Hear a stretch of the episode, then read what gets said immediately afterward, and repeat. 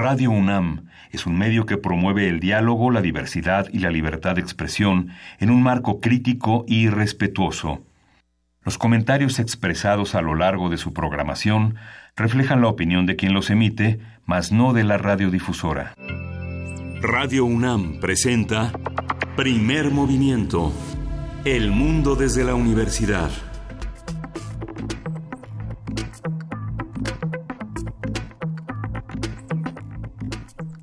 Buenos días, son las 7, 5 de la mañana de este 6 de septiembre, de este jueves 6 de septiembre, y estamos ya en la cabina de Radio UNAM en primer movimiento. Juan Inés de esa, buenos días. Buenos días, Miguel Ángel Quemain. Estamos, ustedes no lo están viendo porque venturosamente es radio, pero estamos estrenando o reestrenando los brazos de los micrófonos. Sí, es raro.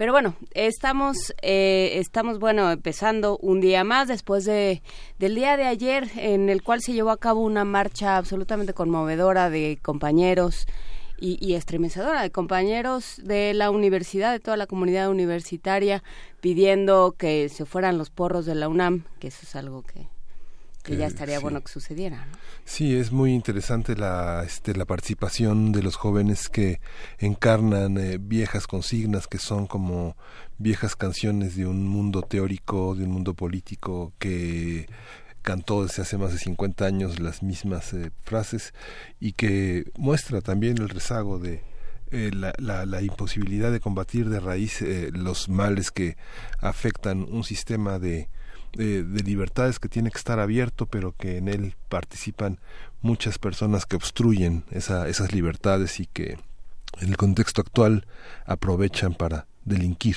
¿no?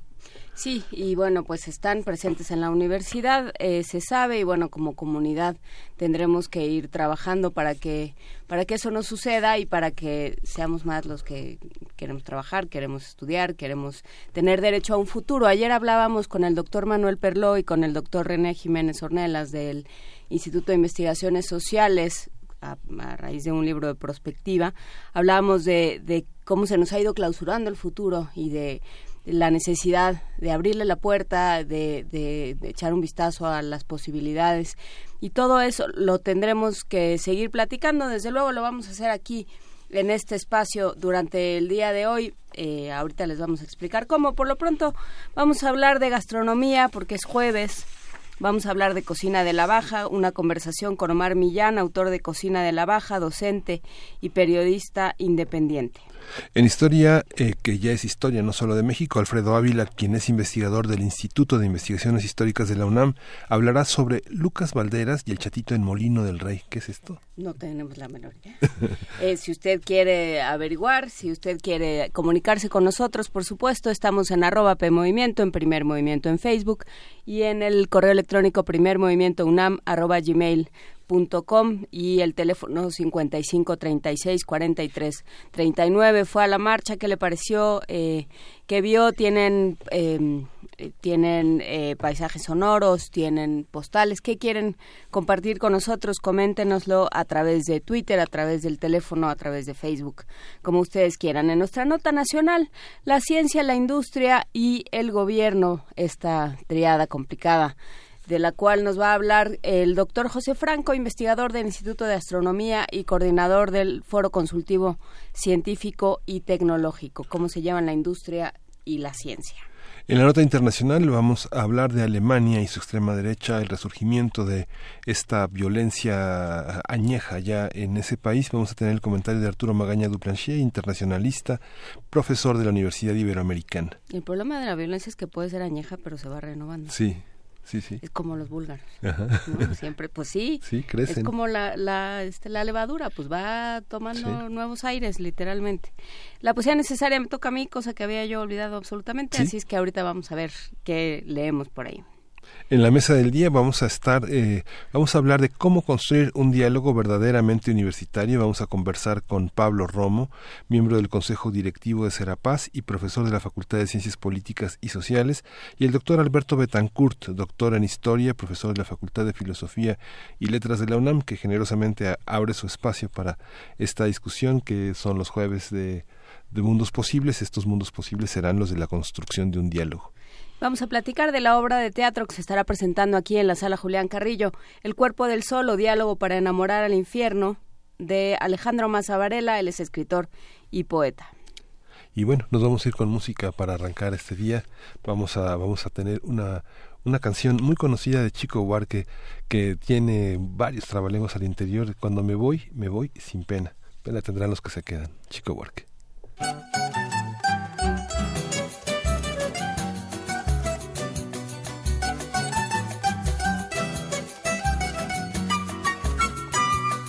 Quando eu for, eu vou sem pena, pena vai ter quem ficar. Quando eu for, eu vou sem pena, pena vai ter quem ficar. Morena tão desamada e tão precisada de amar. Açucena delicada, sem a mão pra lhe cuidar. Curva de rio sereno, sem proa pra navegar e tanta beira de estrada sem um moço pra pousar. O que eu fiz é muito pouco, mas é meu e vai comigo. Deixo muito inimigo, porque sempre andei direito. Agasalhei neste peito, muita cabeça chorando. Morena minha, até quando você de mim vai lembrar? Quando eu for, eu vou sem pena pena vai ter quem ficar.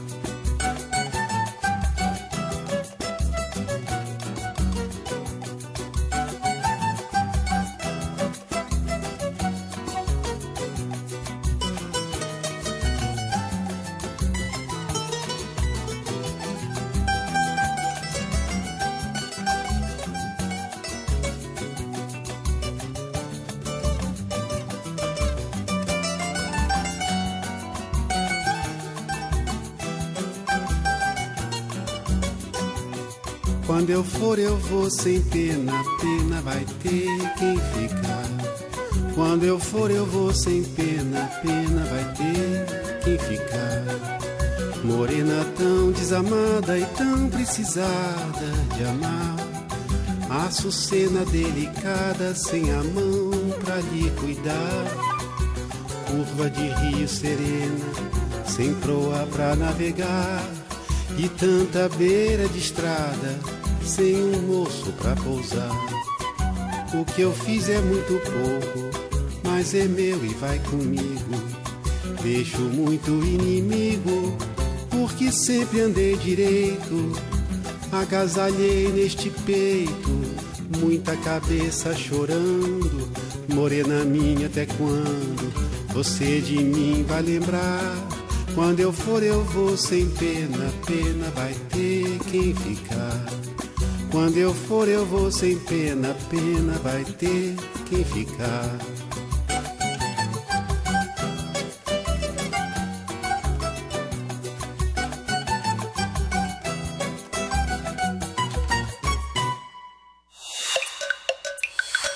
Primer movimiento. Hacemos comunidad. Jueves gastronómico.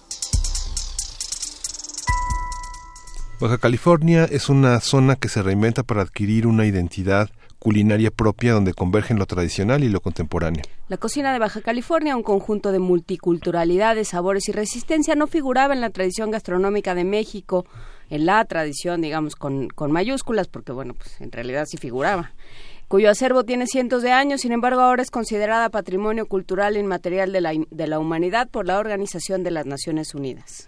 En su reciente publicación El marciano y la langosta, editada por Trilce, Omar Millán hace un recorrido histórico de la comida de los primeros pobladores de la Baja, que termina en la creación de una cocina original llamada Bajamed, la cual es posible gracias a la mezcla de recetas de migrantes. Vamos a platicar sobre qué platillos, ingredientes, técnicas caracterizan a la cocina de la Baja, así como sus influencias y posibilidades. Y para ello nos acompaña Omar Millán, autor de justamente El Marciano y la Langosta y docente y periodista independiente. ¿Cómo estás, eh, Omar? Buenos días. Hola, ¿qué tal? Buenos días. Buenos días al auditorio. ¿Para ti es horriblemente temprano? Algo así, son las cinco 5.14 de la mañana. Te agradecemos enormemente que estés platicando con nosotros. Cuéntanos, eh, ¿por qué hablar de la cocina de la Baja? ¿Qué es la cocina de la Baja? Pues es un conjunto de, cocinas, de memorias, de, como lo mencionaban ustedes en la introducción, de migraciones que se han establecido aquí desde principalmente en el siglo XIX y en el siglo XX. Es esta memoria del viajero japonés, del viajero chino, del viajero europeo, eh, principalmente francés e italiano, de rusos molocanos, de migrantes de todas partes del país que se establecieron en Baja California principalmente por trabajo, principalmente para ganarse la vida o para mejorar sus condiciones y que aquí trataron de reproducir lo que lo que en su niñez eh, sabían pero con un producto endémico, con productos únicos que hay en, Baja California y que al tratar de reproducirlos pues ya formaron una, una nueva cocina, nuevos platillos, una nueva una nueva concepción de, ver lo que eh, yo digo que la cocina baja california nació adulta, ¿no? Por esta memoria del, del viajero y de la costumbre del viajero también de, de traer sus semillas y tratar de, de bueno, la siembra aquí, pero la tierra le da otro sabor, ¿no? Claro. Eh, es esto, esta memoria y también eh, que se une a un producto eh, endémico y bueno, esto es lo que forma la cocina baja californiana. ¿Qué, cuando hablas de producto endémico, de qué, ¿a qué te refieres? ¿A, a, pescados, a carne, a proteínas animales, a, a qué? Sí, principalmente son mariscos, son eh, erizo rojo, erizo morado, eh, una almeja llamada pismo, es una almeja blanca grande, el mismo marciano que en Japón le dicen araña de mar, que es un, un centollo, acá en Baja California se le dice marciano, la langosta roja, eh, ostiones, el eh, abulones, eh, es ese tipo de mariscos, también es un conjunto de en Baja California hubo luz hasta los años 70 en prácticamente la mitad del estado hubo luz hasta los años 70 del siglo pasado, así que es muy típico los escabeches, los ahumados, los salados en, esta cocina. Y hubo épocas de bonanza, entonces el, el residente tomó estas técnicas milenarias para conservar sus productos y además de un grupo de agricultores que comenzó a, a crear una, una verdura miniatura la aceituna que eh, la aceituna y el y la y la uva para vino que fue sembrada en el siglo XIX y bueno y que hoy se disfruta toda esta mezcla y su cercanía también con con productos de, de, de primera calidad de Estados Unidos pues se hacen en su conjunto lo que es esta esta nueva cocina no uno, uno encuentra en la calle, no sé, en Tecate, en Mexicali, en Tijuana, en La Paz, muchas cosas que ahora forman parte de la cocina en los grandes restaurantes. ¿Cómo ha sido todo este proceso de asimilación de poder comer sentado una serie de cosas que, bueno, en realidad se comen también sentados, pero en la calle, pero la mayoría parados, ¿no? Taquitos, este, chocolatas, este. ¿Cómo, cómo ha sido para la gente esa descubrir que tiene una cocina internacional? Sí, históricamente el producto este producto del que, le, del que les hablo, el marisco y, pescados como, como el atún aleta azul, que se engorda en las costas de Baja California y se manda, bueno, se engorda el, el, pescado, llega ahí a, el, pez todavía, el, atún llega de 20, 40 kilos y es engordado por, depende del productor, entre 3 y 6 meses y salen un atún de, de 200 kilos históricamente todos estos estos productos se iban a, a, Estados Unidos, a Japón y a Europa. eh, primero, de hecho, quien quien instala la, la industria pesquera en Ensenada son japoneses y en el periodo de Lázaro Cárdenas pasan a manos de mexicanos, pero el producto, bueno, tenía una tradición de que se consumía allá y se siguió exportando. Y lo que ha sucedido es de que el baja californiano y muchos cocineros eh, profesionales eh, chefs comenzaron a, adquirir el producto, comenzaron a conocer el producto pese a que todo el tiempo ha estado aquí. Comenzaron a interesarse también por la historia de Baja California y que esa historia está ligada a estas migraciones, a tanto a los concheros, los primeros eh, pobladores de Baja California que habitaron esta región hace 10.000 años, los misioneros que llegan entre el siglo XVIII y parte del XIX, los buscadores de oro europeos que primero estaban en San Francisco y bajan a, a Baja California. Y a todas estas eran migraciones. El, el, producto usualmente había se había exportado no se había quedado aquí. Y es relativamente reciente tiene poco menos de, de, de 12 años que el producto comenzó a quedarse aquí comenzó a conocerlo la, la, los mismos cocineros y comenzaron a, a crear tanto tostadas eh, tacos este, a, a difundirlo Muchos de estos productos estaban en Ensenada principalmente, que es donde, donde se pescan, y lo hacían los, los pescadores o lo hacían carretas de mariscos, y estaba esa tradición. ¿Y qué se quedaba ahí? Principalmente el, el producto que tenía algún daño o que no, no se podía exportar, y ahí se consumía y ahí se difundió, ¿no? eh, ya también desde los años 30 del siglo pasado ya había vestigios de que el producto eh, se adquiría y se ofrecía al viajero porque en, en poblado donde donde se ofrecía eh, pasaba el viajero pero era lo único que había. Y qué había bueno había burritos de langosta había bulones había caldo de papa con con con abulón había eh, almejas ostiones todos estos manjares que el paladar eh, que había el paladar del viajero que había cruzado eh, casualmente por ahí, pues no, no olvidaría y regresaría. Y hay esta tradición, hay eh, esta memoria y bueno, se ha juntado. Por eso es común ver en carretas o en, o en taquerías estos manjares, ¿no? Es, es curioso que hablas de, de esta de esta cocina como, como una cocina trashumante, digamos, como una cocina nómada. O sea, los viajeros pasan por Baja, por Baja California, ¿se pasa, Omar Millán? ¿O quién se eh, queda?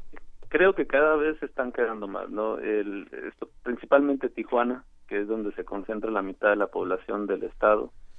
Eh, bueno, se, se vio en un principio como una ciudad de cruce, pero para muchas personas ha sido un destino y pues han crecido aquí sus hijos y eh, sus familias y se ha visto aquí también como una tierra de oportunidades en donde el que viene a trabajar se supera y en buena medida es también eh, pues al trabajo y a lo que ofrece eh, esta ciudad que eh, bueno su cercanía con Estados Unidos le da un un ambiente especial, pero también esta historia de, de migraciones dentro de, del Estado eh, hace que el residente pues tenga pues varias perspectivas o varias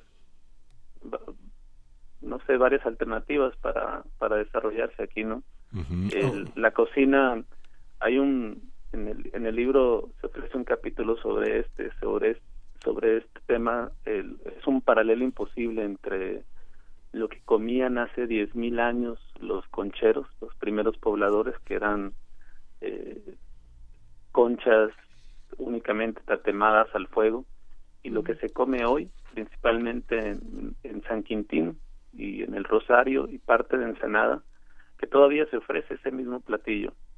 Es la concha únicamente al, a las brasas y así, incluso sin limón, únicamente eh, con el ahumado y recuerda sí eh, que somos al final de cuentas seres humanos que alguna vez fuimos nómadas y que pues antes de pensar en la felicidad y en desarrollarnos éramos personajes que viajábamos y que viajábamos por por comida no Y es una historia que apenas se está escribiendo. Yo recuerdo los, de los primeros textos recientes, Gabriel Trujillo Muñoz y Leonardo el perdón, de Bardo Sarabia, explican parte de lo que está eh, estructurado en tu libro, pero de otra manera, pues fundamentalmente lo que tiene que ver como con la industria, con los ferrocarriles, con la migración, pero esta parte de lo que comenta Juana Inés, que eh, se pasa o se queda. Hay demasiada migración en toda la parte ensenada, toda la,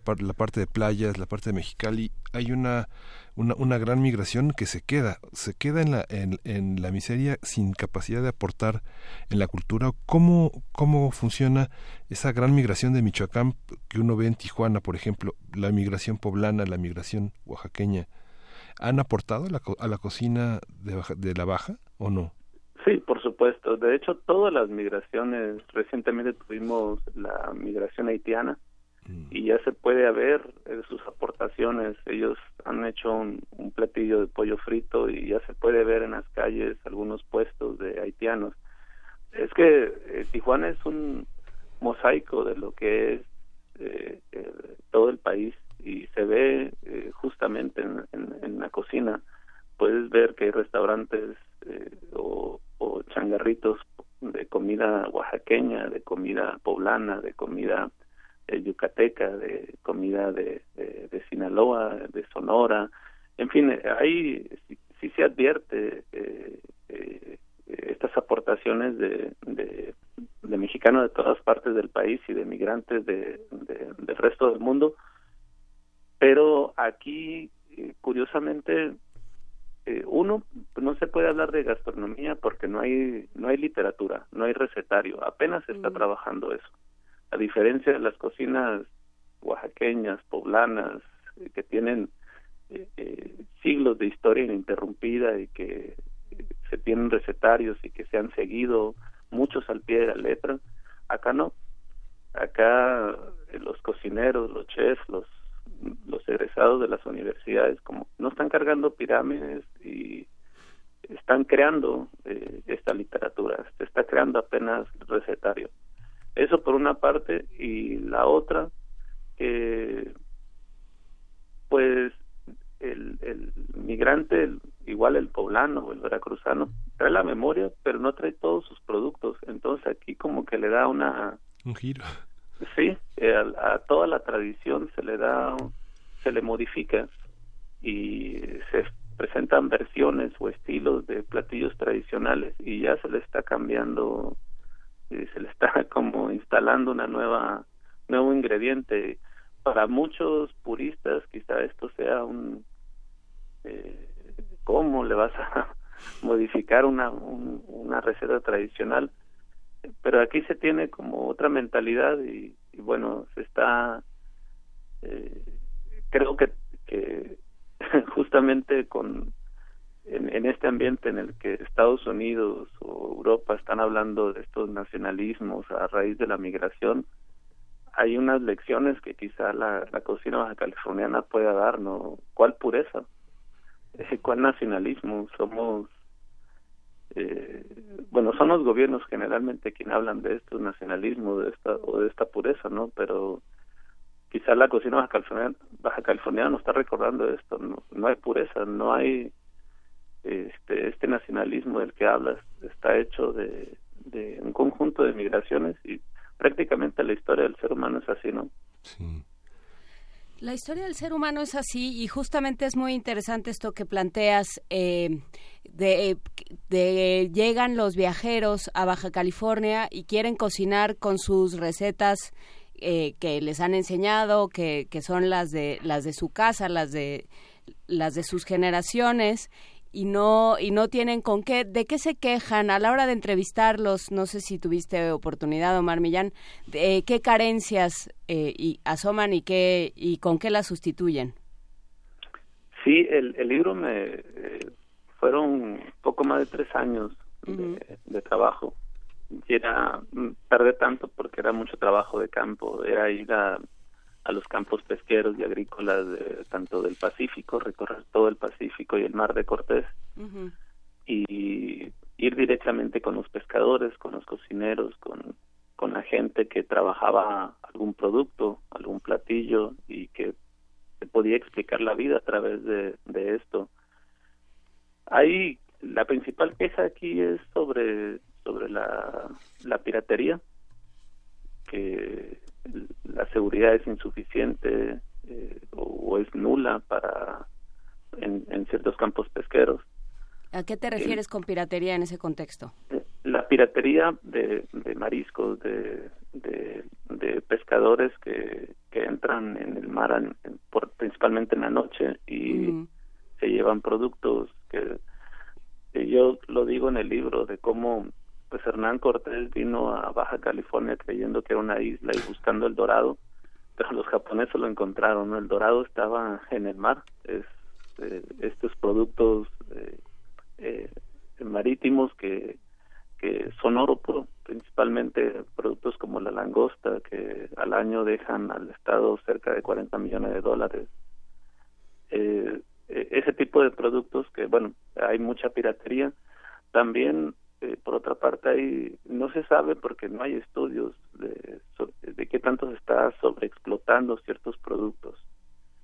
Eh, está esa parte, está también eh, ciertas enfermedades que han tenido eh, mariscos como el abulón y que se hicieron estudios, estudios acompañados de, científicos del gobierno federal, del gobierno estatal, de, pescadores y productores, pero que quedaron inconclusos, entonces ahí queda también la duda de qué le sucedió a ese producto y por qué, si le sucedió a ese producto, por qué no le va a suceder a otros y no tenemos este resultado, no sabemos bien a bien qué le sucedió. Entonces, por una parte tenemos la piratería, la sobreexplotación, el caso del abulón, y es, en particular el, el, pescador, el, esa todo este grupo de personas que diarios están arriesgando eh, y que están en, general buscando su sustento y el de sus familias. Básicamente la queja de ellos era que los dejaran trabajar, que los dejaran estar en los lugares que eh, y pescar los productos que sus abuelos, sus padres también también lo hacían, ¿no? Y cada vez hay más restricciones y eh, en fin, no estos acuerdos que son entre entre el gobierno y el pescador y que hay casos muy emblemáticos de, personas que han estado prácticamente desde que tienen uso de razón en, ciertos poblados y, han sembrado, han pescado históricamente ahí y que ahora los están retirando, ¿no? Fíjate que eh, en la Ciudad de México eh, muchas personas tardan mucho tiempo en conocer el mar y bueno, el pescado es pescado, pero muchos tijuanenses, de, gente de Tecate, Ensenada que viven aquí y que han ido a los restaurantes, muchos que abren con comida de la Baja Med, eh, no encuentran el mismo sabor. ¿Hay un sabor distinto del pescado de zonas frías, del pescado de aguas frías, que tiene un sabor tal vez más fuerte? ¿Qué, ¿Qué es lo que no podríamos tener en otras partes del país que solo, que solo se puede tener allá? Eh, por principio, la Baja Med, de hecho yo partí como mi, mi, mi, hipótesis para hacer este libro era encontrar el origen de la Baja Med y después de los viajes fue como una road movie, eh, darme cuenta de que la Baja Med solamente es un fragmento de todo lo que es la cocina baja californiana. Baja Med eh, responde a un grupo de cocineros, eh, a una marca de, de uno de ellos, a, a esta cocina de vanguardia, pero hay más que la Baja Med es una cocina baja californiana que se está formando, que está en proceso, que está en esta parte de, hacer literatura. Sobre el, el, el, tipo de pescado y el sabor, sí es muy diferente y por eso lo el agua fría del, del Pacífico le da tanto al marisco como al pescado eh, un sabor muy distinto. El pescado, por ejemplo, eh, es desarrolla más grasa y la carne es, la carne del pescado es mucho mejor. Este, tiene un, sabor distinto un sabor más más sabroso. Los productos endémicos de, de, Baja California los, los mariscos se terminan en Guerrero Negro es, decir están principalmente en el Pacífico de de California y Baja California y terminan en cuando donde inicia el agua caliente. Entonces, hay es una combinación de estas aguas frías del Pacífico con el, la zona volcánica, que es roca volcánica, principalmente la del Pacífico, y esta combinación en la que crea estos productos que, que tienen un sabor único. Eh, tan es así que, por ejemplo, el atún aleta azul, que es engordado en, en, las costas, engordado con pura sardina, se lo llevan de 200, 300 kilos a Los Ángeles, de ahí vuela a Japón y no se, no se vende, se subasta. Es decir, no tiene un valor cuando sale de aquí. Es tan, eh, es tan demandado que todavía se da lujo de, subastarse en los principales mercados sashimis de Japón. Es decir, sí tiene un, un alto valor el, el, pescado de estas costas, el pescado y el marisco de estas costas, ¿no? Si nos estábamos mirando con asombro Miguel Ángel y yo, justamente pensando, pensando en esto, pensando en la riqueza que hay ahí y que y que de pronto eh, pues se pierde digamos para para los mexicanos para los pescadores mexicanos reciben eh, de eso que que cultivan y de esa riqueza que generan reciben algo Sí. Eh, o sea, digamos, algo, algo eh, equivalente. Hay casos muy interesantes. Hay, hay comunidades de, pescadores que les va bien durante la, la, temporada. Hay otras comunidades que están arrastrando pues, costumbres o viejas costumbres de sus abuelos o de, o de sus padres. Eh, pues hay que decirlo, no solamente les heredaron eh, el oficio, muchos también les heredaron ciertos vicios, entonces, eh, bueno, es, es desde la perspectiva mía es, fácil verlo de un alguien que ha vivido en la ciudad y que va eh, eh viaja a, con ellos en la panga y, y, va a su jornada de trabajo, pero lo digo en el libro, eh, el pescador, y esa es la intención del libro, era entenderlo, era también no no prejuiciarlo ni tampoco ellos ven la vida de forma distinta el tiempo es es distinto para ellos están arriesgando toda eh, todos los días su vida y esto les da una adrenalina muy peculiar este, también los hace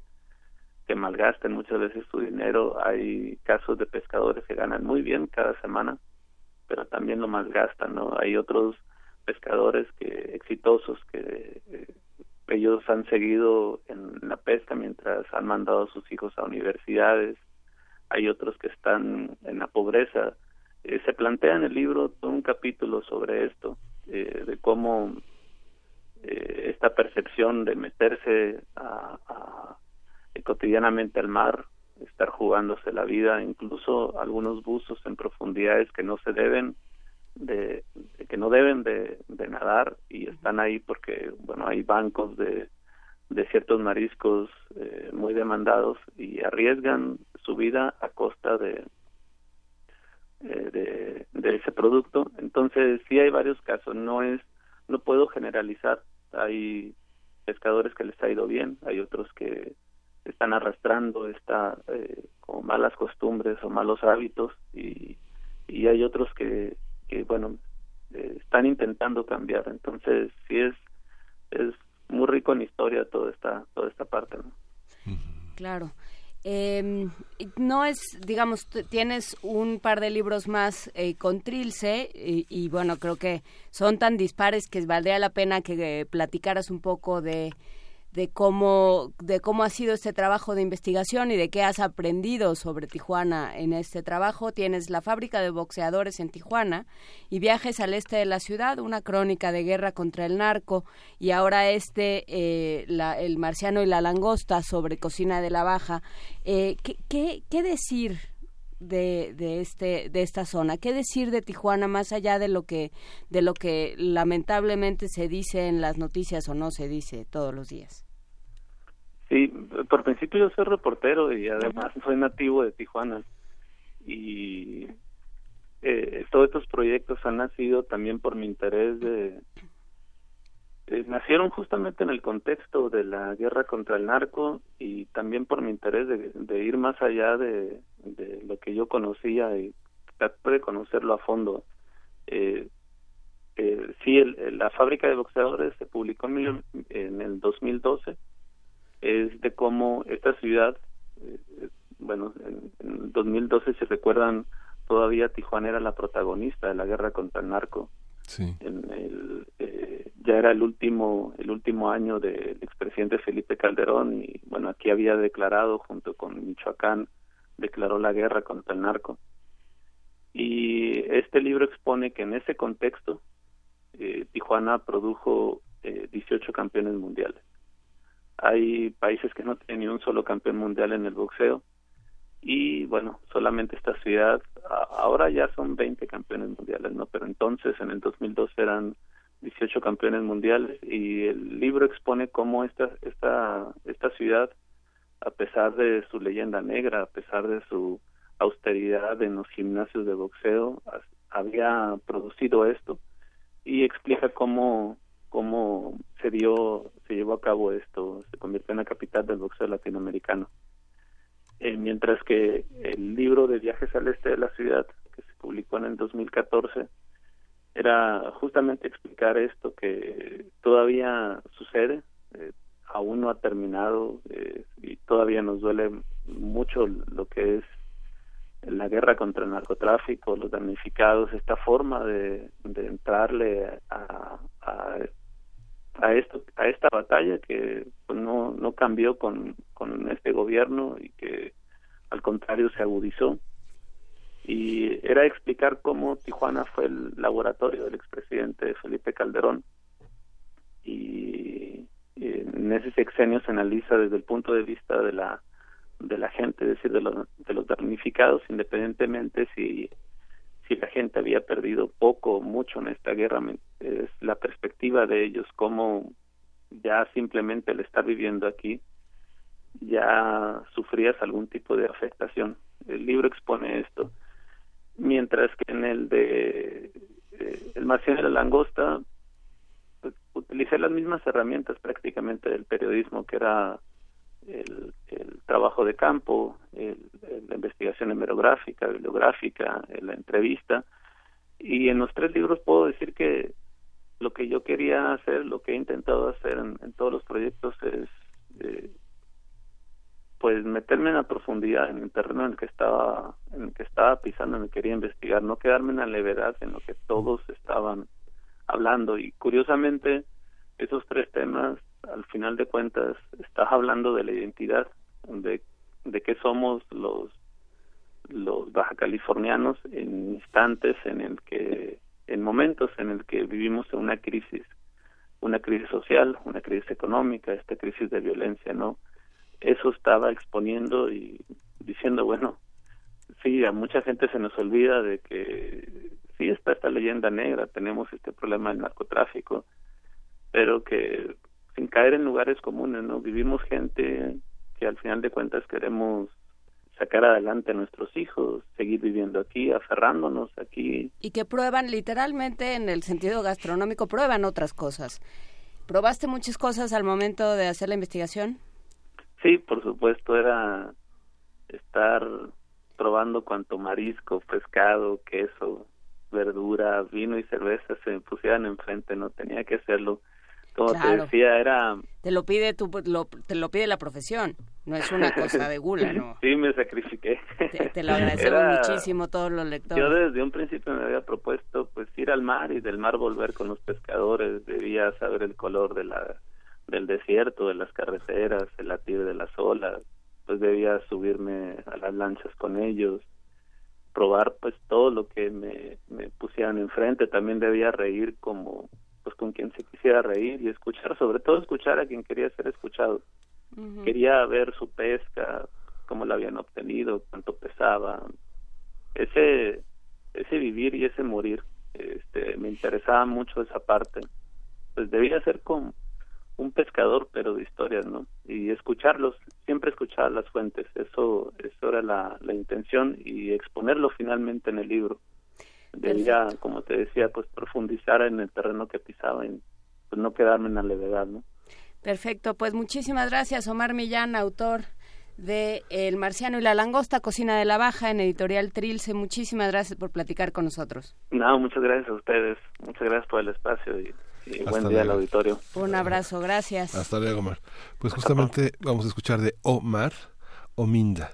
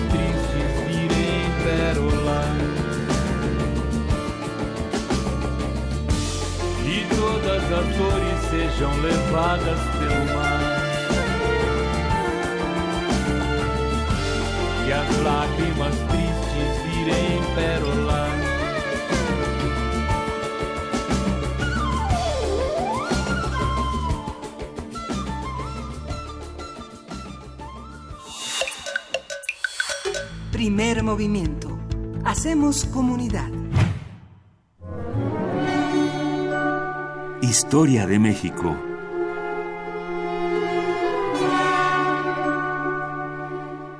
Siete de la mañana con 46 minutos y ya está aquí con nosotros Alfredo Ávila. ¿Cómo estás? Hola, buenos días, Juan Inés, buenos días.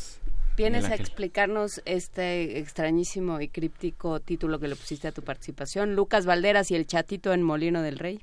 Lucas Valderas y el Chatito en Molino del Rey. Mira, es mes de la patria, entonces vamos a tocar temas patrióticos. Muy bien. Pero, eh, eh, pero vamos a tocarlos desde un punto de vista eh, interesante. Vamos a hablar de los amores durante los periodos patrióticos y no de los amores al estilo de lo que trabaja cierto escritor por allí que, que- que vende que vende mucho con estas cosas, sino sino otra clase de otra clase de, de relaciones. Entonces, pues eh, hablemos del amor a la patria, hablemos del amor entre estos dos hombres, hablemos de, eh, eh, de otras cosas y, y estoy pensando para los siguientes programas seguir con, con estos temas.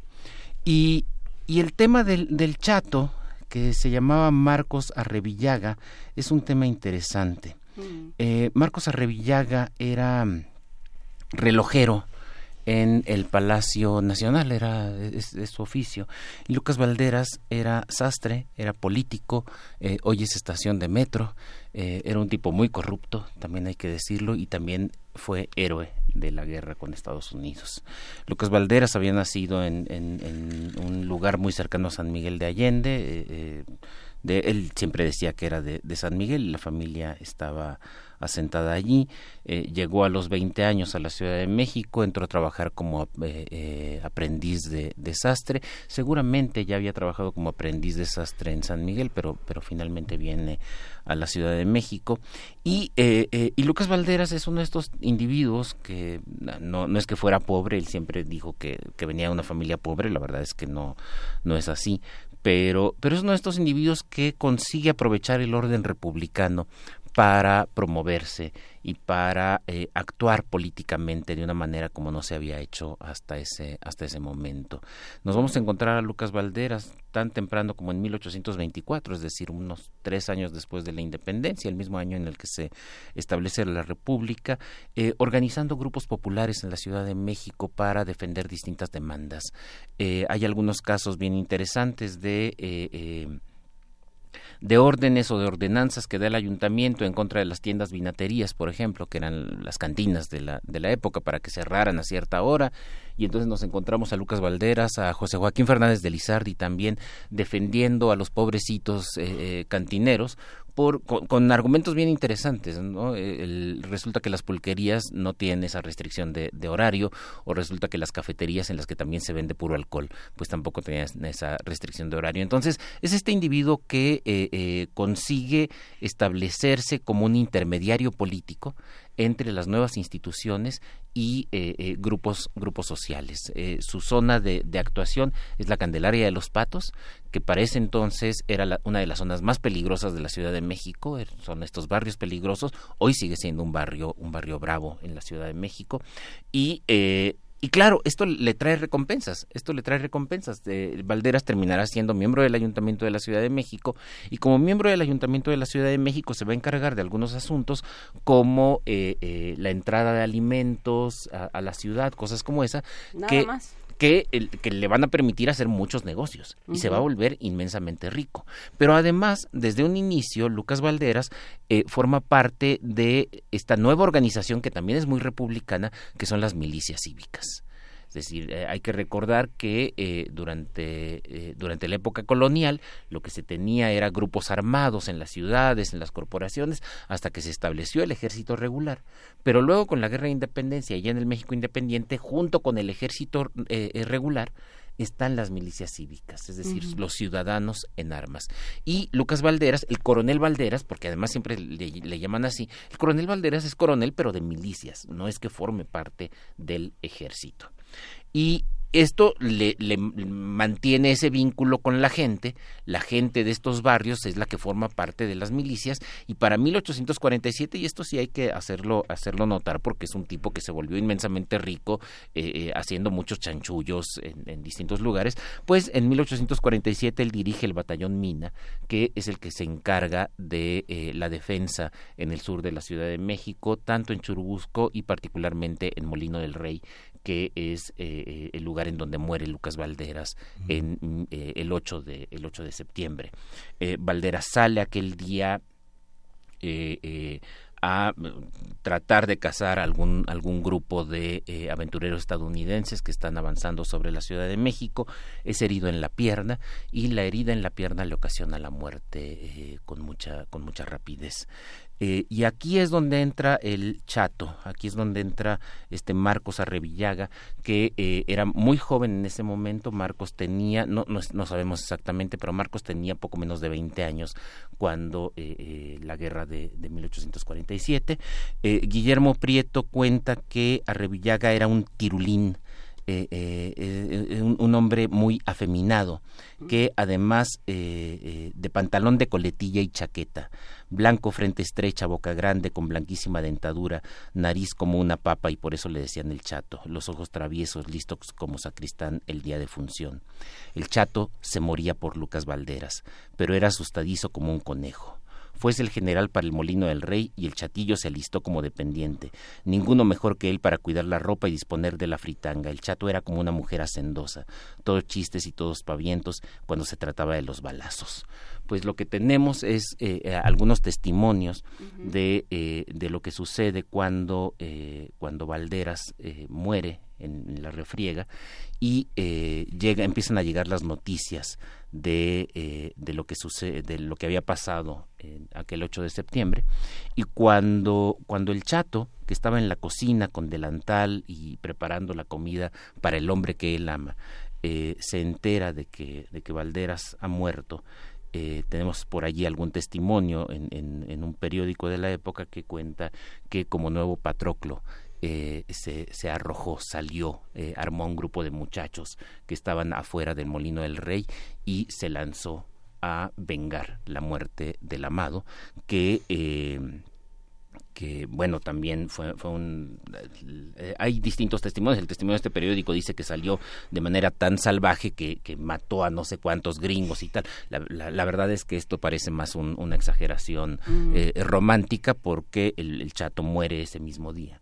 eh, también por, por las balas de los de los estadounidenses. Y, y a mí me, me, yo, yo llegué al chato porque hay un romance que el propio Guillermo Prieto había hecho para los estudiantes del colegio eh, militar, pero lo hace ya en los años 90 del siglo XIX y eh, se refiere precisamente a este muchacho, a Marcos Arrevillaga, este relojero de Palacio, que eh, desde el punto de vista de Guillermo Prieto, y esto es algo muy, muy interesante, mezcla el amor, el amor que tiene por un hombre, el amor que tiene por Lucas Valderas, pero con el amor a la patria también. Es decir, que, que lo que insinúa Guillermo Prieto es que el chatito o el chato eh, eh, está enamorado de Valderas porque Valderas es un patriota.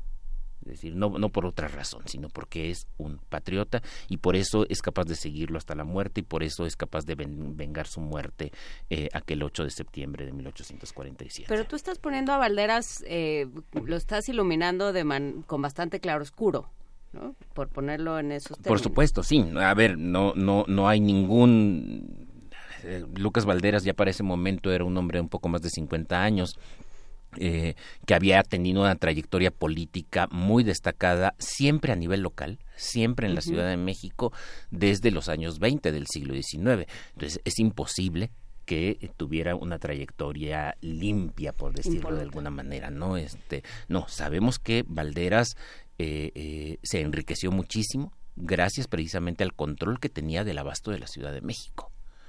Eh, eh, y gracias y, que consiguió llegar a cargos políticos gracias precisamente a este funcionamiento como intermediario como coronel de milicias, pero también defendiendo, defendiendo estas causas. Yo siempre he pensado un poco en, en estos personajes del siglo XIX, incluido Fernández de Lizardi. A Fernández de Lizardi siempre lo conocemos por, por esa aburridísima novela que nos ponen a leer a todos nosotros. Tiene dos. Este, sí, pero me refiero a la aburridísima, el periquillo, el periquillo Sarmiento. El baile cochino tampoco, así que tú este, digas, qué bárbaro, qué diversión. Eh, y pero, pero la faceta más interesante de, alguien como Fernández de Lizardi es precisamente lo que se parece a, este individuo, a, Lucas Valderas.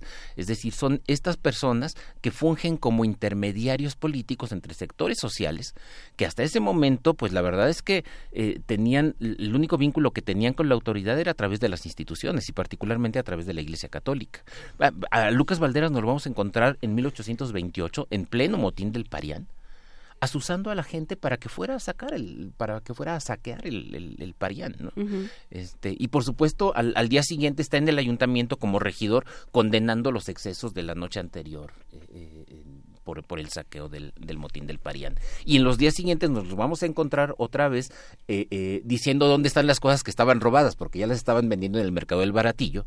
Y entonces ahí... Seguro le estaba sacando raja. Mm, probablemente, y si no raja directamente, pues por lo menos sí raja política. Mm. Quiero decir, la gente vota por él la gente sigue votando por él y él tiene este lucrativo, muy lucrativo negocio de, eh, eh, de controlar el abasto de la Ciudad de México y otros negocios. En algunos momentos también va a controlar eh, obras públicas, por ejemplo, iluminación y cosas como bueno, estas. Pero hizo escuela, ¿verdad? Hizo escuela, sí, sí, sí. Ahora, no, no, no, fue el único, por supuesto, y, y, es muy interesante este papel de intermediario. Entonces, pues un poco lo, esta historia con la que termina su vida, el, el hombre se vindicó, es decir, para la patria termina, termina vindicándose, porque muere en, plena guerra con, con, Estados Unidos, muere defendiendo a, su patria, y también esto hay que decirlo, las milicias cívicas de la Ciudad de México, que ya entonces ya no se llamaban milicia cívica, ya en los años 40 se llaman Guardia Nacional, pero la Guardia Nacional de la Ciudad de México es la que tiene la participación más destacada en contra del ejército de Estados Unidos. Eh, eh, el ejército regular mexicano se echó para atrás, Santada terminó mandando a la gente a Querétaro y son precisamente guerrillas como las que encabeza Nicolás Bravo y Guardia Nacional como la que encabezaba Lucas Valderas los que se enfrentan efectivamente al ejército de Estados Unidos. Y, siempre me ha parecido fantástico cómo en medio de esta eh, eh, historia de políticos corruptos que se enriquecen, pero que al final pueden ser patriotas porque mueren en la defensa de su país frente a una invasión, pues también ahí se cuela la historia de amor de, de, este muchacho, de, de, Marquitos, el chato, que eh, es desconocida, eh, Guillermo Prieto la relata en un par de ocasiones, apareció en una nota periodística y que de pronto me parece mucho más interesante, pero es una clase de amor que no nos esperamos en el siglo XIX mexicano, ¿no? Y menos en un contexto de, tan patriótico como el de septiembre de, de 1847. Pues te agradecemos muchísimo esta participación. Por desgracia vamos a dar paso a otra parte de la historia de México, que es eh, la el sexenio de eh, Enrique Peña Nieto en su cadena nacional. Muchísimas gracias, Alfredo Ávila, gracias a Guillermo Peinbert, que nos demuestra que no somos los únicos que estamos pensando no me lleves nunca a la estación de Valderas. con este bonito recuerdo de Rodrigo y con un gran abrazo para Alfredo Ávila, nos vamos a la segunda hora de primer movimiento. Hasta luego, chicos. Síguenos en redes sociales. Encuéntranos en Facebook como Primer Movimiento y en Twitter como arroba PMovimiento. Hagamos comunidad.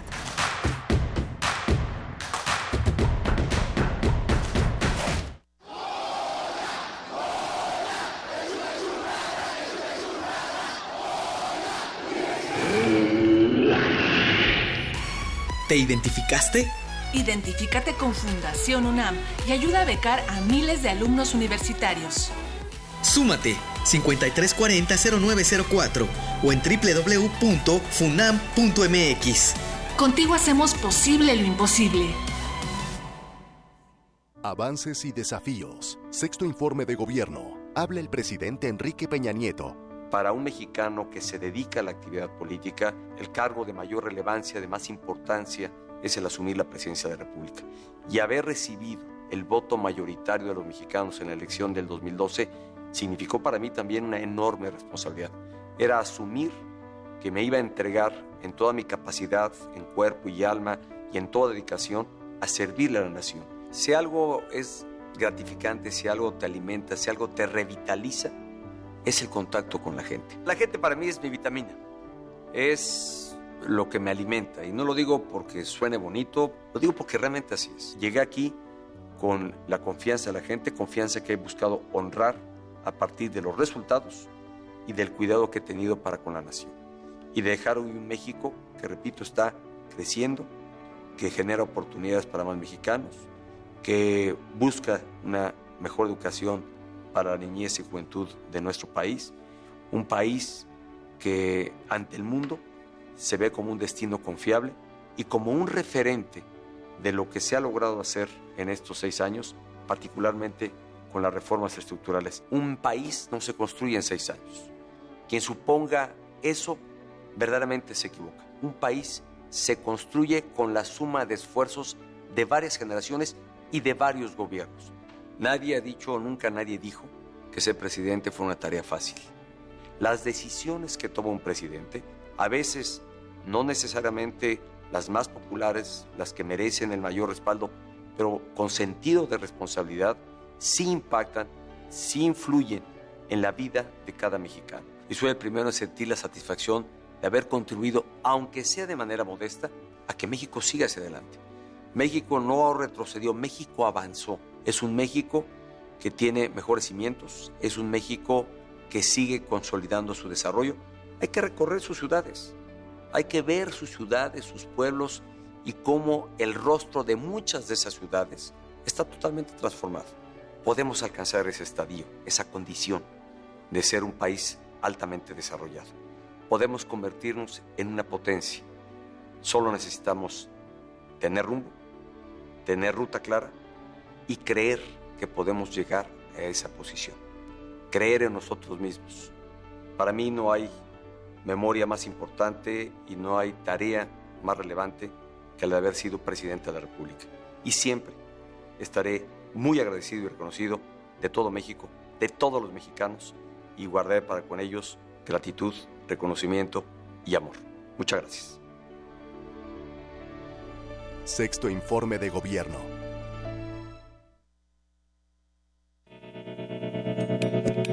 Universidad Nacional Autónoma de México.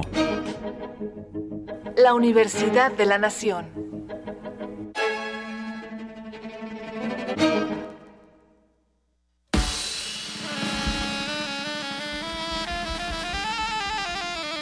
Obscuro el barro. La tierra de nuestros padres y hermanos. La vena de África que llevamos dentro.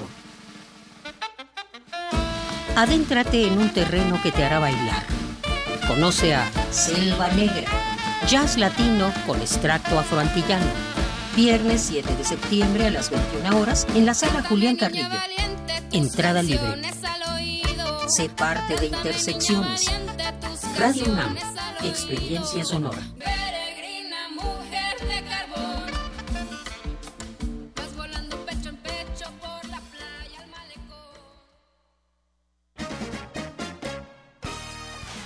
Ya estamos de regreso y como lo prometimos, es hora de que la gente participe y elija qué canción va a sonar. A ver, ¿quién está en la línea número uno? Nadie.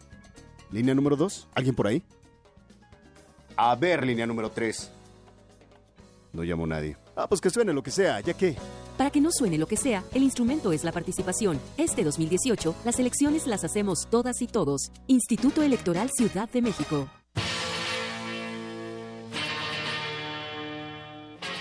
Después de 50 años, cuando despertamos, el rock seguía ahí. Como los dinosaurios que nunca existieron, dejó huellas de su paso por el mundo. El rock fue la música de la juventud de los años 60 y 70. Hoy la desenterramos para volver a vivirla, para emocionarnos con ella. Cuando el rock dominaba el mundo. Todos los viernes a las 18.45 horas, por el 96.1 de FM. Radio UNAM, Experiencia Sonora.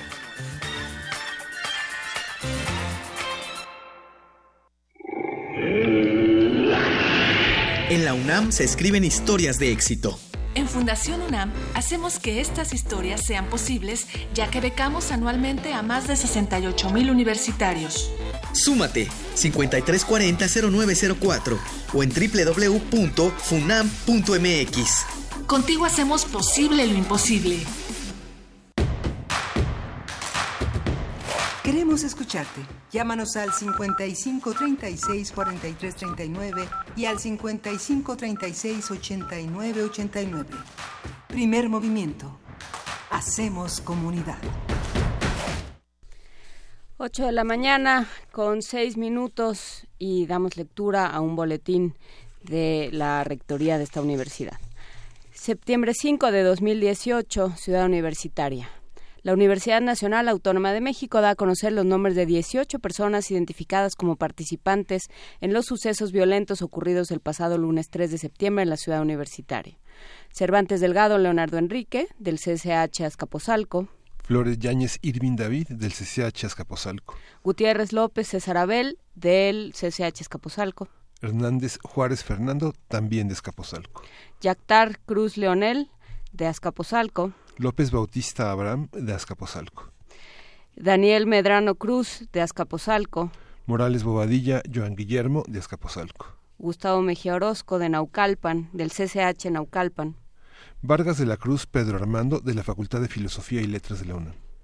Tolentino San Agustín, José Rodrigo, de la Facultad de Ingeniería. Camargo García, Marco Antonio, de la FES Cuautitlán, Veterinaria.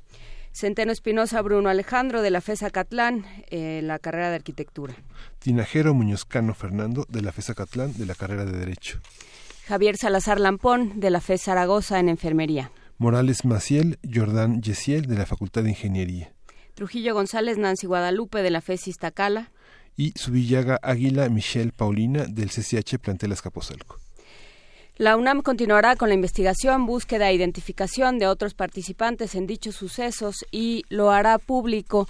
Eh, asimismo, ayer se presentó el pliego petitorio, al, al, final de la marcha se presentó un pliego petitorio eh, haciendo, pues pidiendo transparencia, pidiendo justicia para estos jóvenes y pidiendo la desaparición para los jóvenes que fueron agredidos en las actividades del lunes en Ciudad Universitaria y por supuesto eh, pidiendo transparencia y pidiendo seguridad en los distintos planteles de esta universidad. La rectoría respondió diciendo que se van a abrir a partir del día de hoy una serie de mesas de diálogo para eh, atender, que les parecen perfectamente atendibles estos puntos del pliego petitorio y que se abrirán las mesas de diálogo correspondiente. Eh, les seguiremos informando tanto como no sea posible.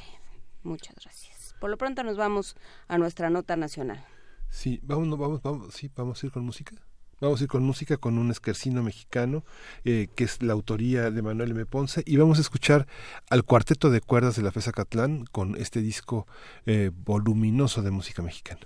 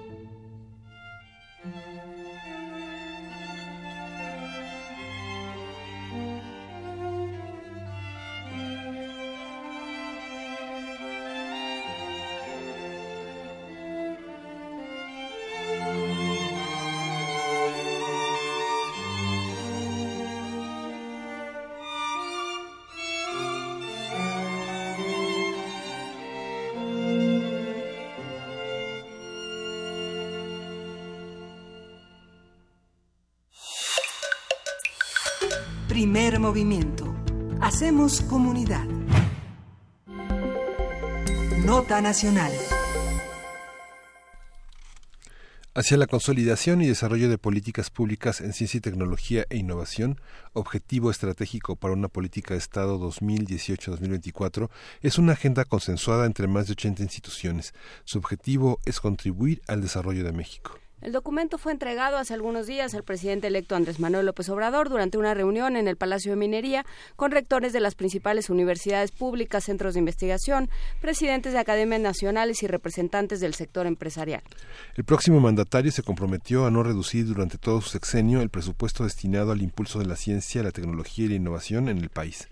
López Obrador también mencionó que la propuesta de agenda hacia la consolidación y desarrollo de políticas públicas en ciencia, tecnología e innovación, objetivo estratégico para una política de Estado 2018-2024, será tomada en cuenta para elaborar el Plan Nacional de Desarrollo.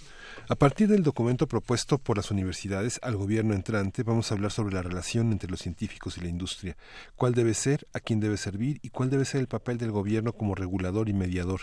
Para ello está con nosotros el doctor José Franco, investigador del Instituto de Astronomía y coordinador del Foro Consultivo Científico y Tecnológico. Buenos días, eh, José Franco, ¿cómo está? Muy, muy buenos días, ¿qué tal? ¿Cómo están esta mañana fresquita de verano, verdad? sí. Todavía verano, Pepe Franco, qué gusto saludarte. El gusto es mío, Juana. Qué, qué, qué, qué rico estar aquí con ustedes. Pues eh, sí, justamente ya platicábamos el, el, martes con el doctor William Lee sobre este, sobre este documento, pero creo que hay un tema todavía, Pepe, que, que nos causa mucho escosor y que ha causado mucho escosor históricamente en esta universidad y en muchas otras universidades públicas, que es la relación entre industria y ciencia. Sí, yo creo que efectivamente, como bien lo dices, eh, es un tema que más bien yo lo veo psicoanalítico, porque debería de ser eh, discutido, reflexionado, tratado, entendido y puesto y puesto en perspectiva. Desde el foro, eh, yo creo que hemos eh, aprendido en los últimos años a generar relaciones entre los sectores académicos y los sectores eh, productivos, porque en la mesa eh, directiva del foro pues están las universidades, por ejemplo está la UNAM, está el Politécnico, está NUYES, eh, están también las academias y están las cámaras empresariales, está Concamín, Canacintra, eh, está el Consejo Nacional Agropecuario, está Coparmex, etcétera.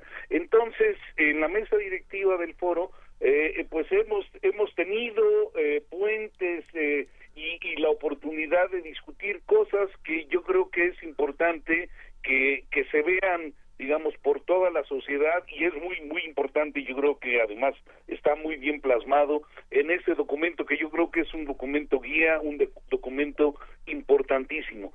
Nuestro, nuestro país ha hecho, digamos, una, eh, una política económica basada en atender el mercado externo, en donde los grandes consorcios vienen con sus desarrollos tecnológicos, México básicamente ensambla y las cosas se van hacia afuera. Y esto es cierto para el sector automotriz, para el sector electrónico y para otros sectores en donde nuestro país maquila.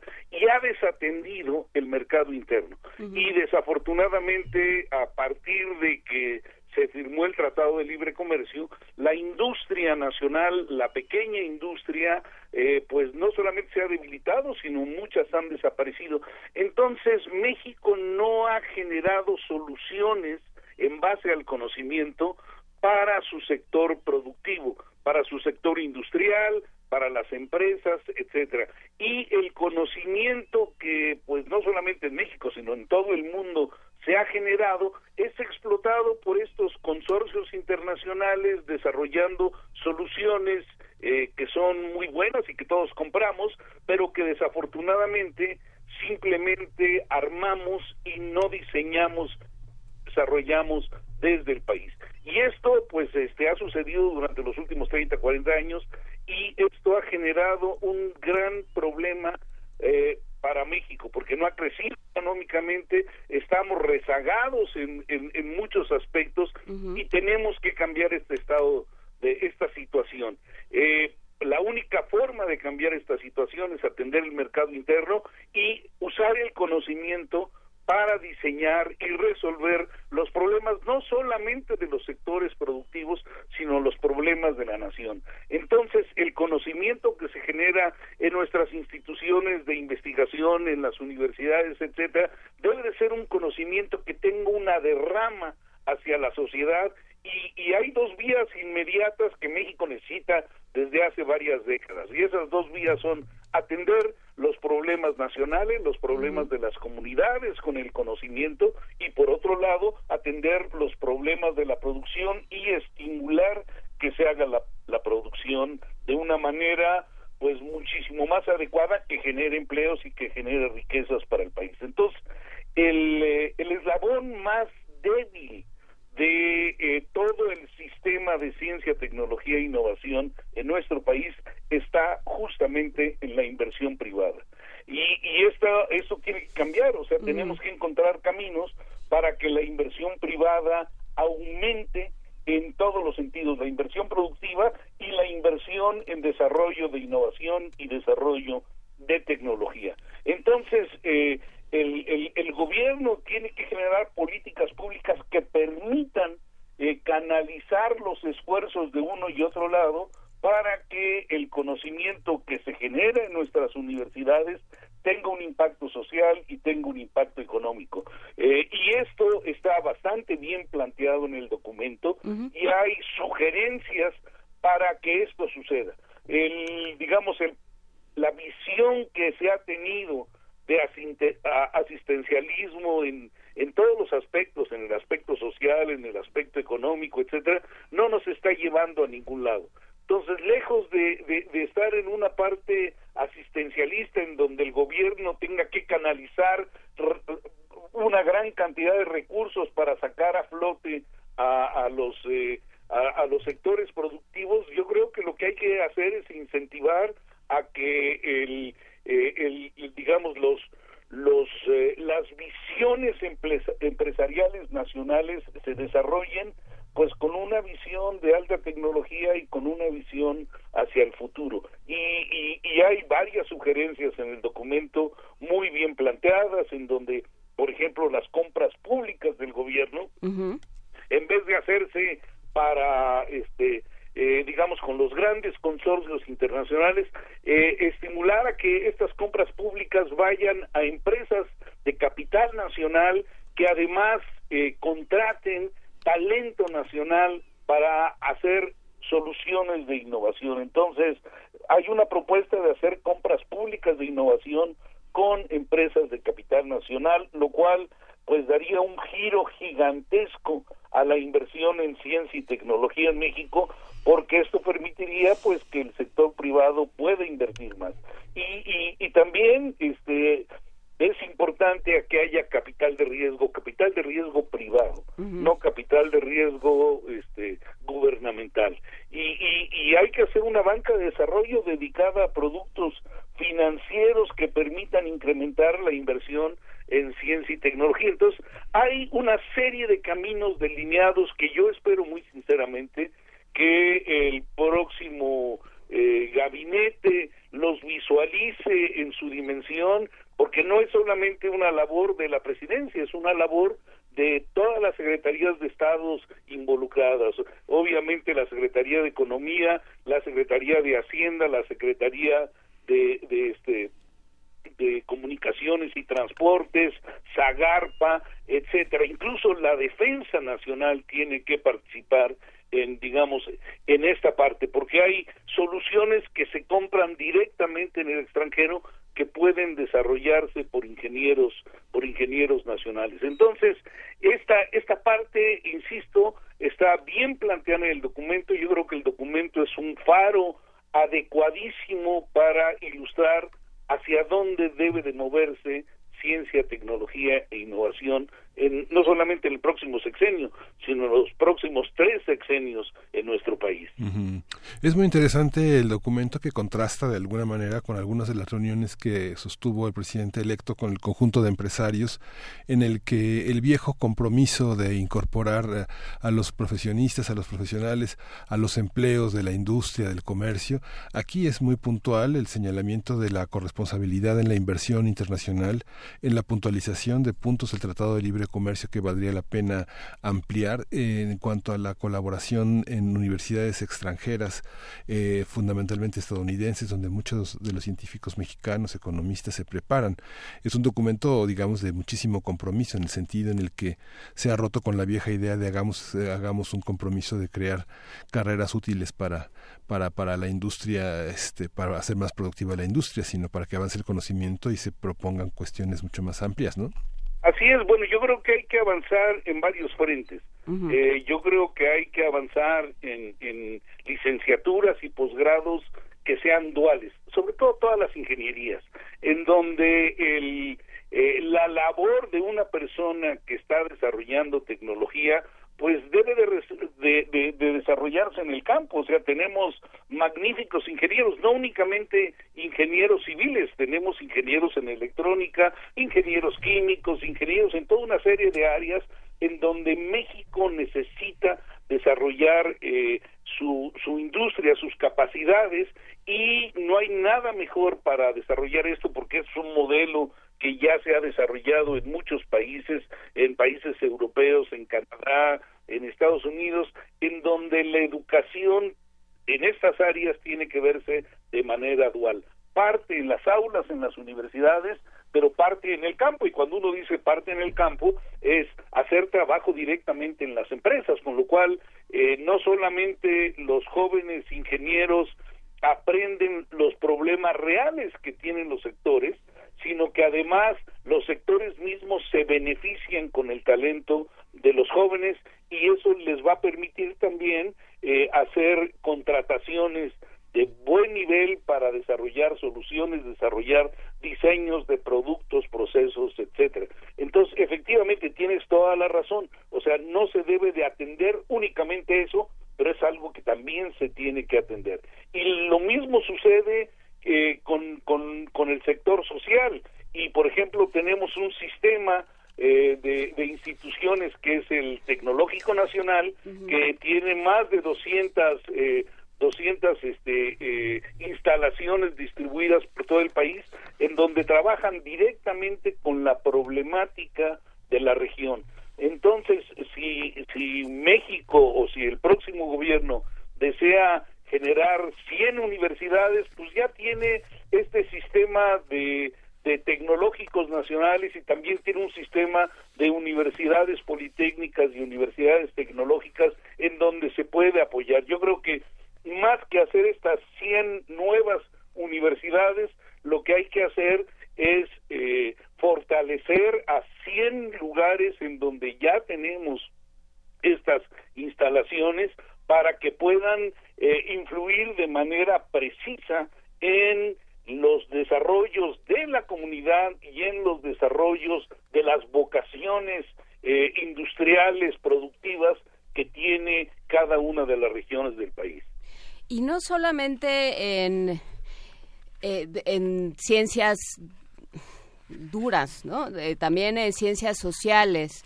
Por supuesto. Ayer hablábamos con los de, del Instituto de Investigaciones Sociales y, y, pues justamente ellos están tratando desde las ciencias sociales temas como qué va a pasar con las ciudades, qué va a pasar con la demografía, qué va a pasar con los pueblos originarios. Tenemos ahí muchísimos temas. Ahí el tema, eh, Pepe, es que el discurso ha sido siempre la ciencia no se puede supeditar a la inversión privada, meter a la inversión privada y estoy solamente repitiendo un discurso que ha sido, eh, que ha permeado la, la, discusión sobre estos temas durante muchos años.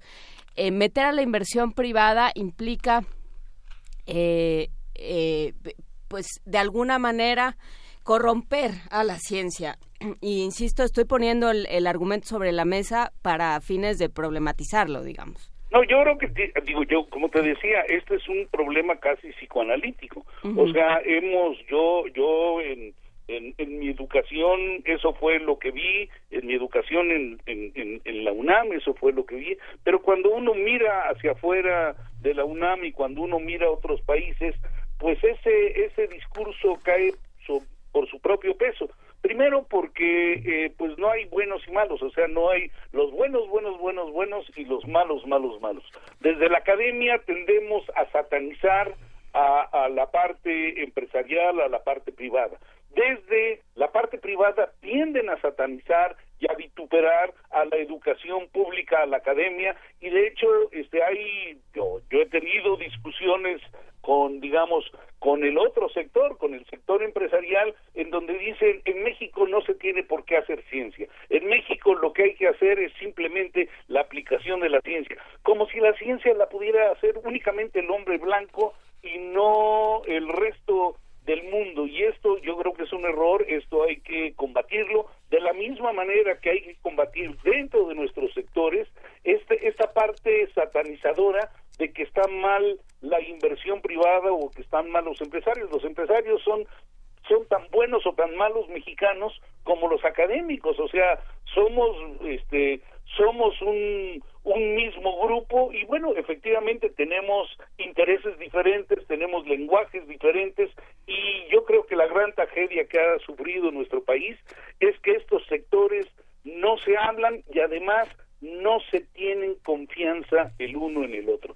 Y mientras sigamos con este divorcio entre los diferentes sectores, pues obviamente vamos a tener un país que va a tener que depender o de petróleo o de la migración o de otros este, aspectos porque simple y sencillamente no tiene una eh, un sector productivo o sectores productivos que, que reditúen. Entonces, la única manera de, de, darle la vuelta a esto es llamarle al pan pan y al vino vino. Eh, la ciencia básica se tiene que desarrollar, México tiene que hacer ciencia básica y yo creo que es el sector público quien tiene que alimentar el desarrollo de la ciencia básica. Las aplicaciones del conocimiento a los sectores productivos los tiene que financiar los sectores productivos. Y, y, esas aplicaciones no son simples, hay que hacer investigación. Si uno mira, por ejemplo, cuánto invierte Volkswagen o cuánto invierte General Motors o cuánto invierte Samsung en desarrollo tecnológico, uno se sorprende porque invierten dos, tres, hasta cinco veces más de lo que invierte todo nuestro país en ciencia y tecnología. Entonces, una compañía como Volkswagen invierte más en, en desarrollo de tecnologías que, que nuestro país en todas las áreas de la ciencia, lo cual pues pues este te muestra el por qué estamos tan retrasados y por qué tenemos que comprar el día de hoy las soluciones en el exterior. Entonces yo creo que el cambio de visiones, las soluciones las tenemos que generar acá y para poder generar soluciones necesitamos el apoyo de todos los sectores. Entonces la ciencia y la tecnología tiene que ser financiada por todos los actores sociales y, y, y, quienes le sacan eh, jugo al conocimiento, pues obviamente son eh, eh, es el sector privado y bueno, pues el sector privado tiene que tener una responsabilidad en todo esto, no únicamente el sector público. Entonces sí, yo estoy totalmente de acuerdo contigo. Esta es una discusión que se debe de dar y, y digamos el, el, el papel de las ciencias sociales, hombre, el papel de las ciencias sociales es fundamental para resolver los problemas de nuestro país. Sin embargo, aquí yo sí quisiera señalar que el grueso de los tomadores de decisión públicos en nuestro país vienen de las ciencias sociales. Si tú miras este el, los presidentes que hemos tenido pues vienen vienen de áreas de ciencias sociales o son abogados o son economistas o son este eh, licenciados en administración etcétera. Lo mismo sucede con los secretarios de estado. Entonces las ciencias sociales ya están eh, además están en sitios privilegiados y lo que necesitamos es que los grupos de toma de decisión que vienen de las ciencias sociales vean el mundo justamente como lo acabas de decir.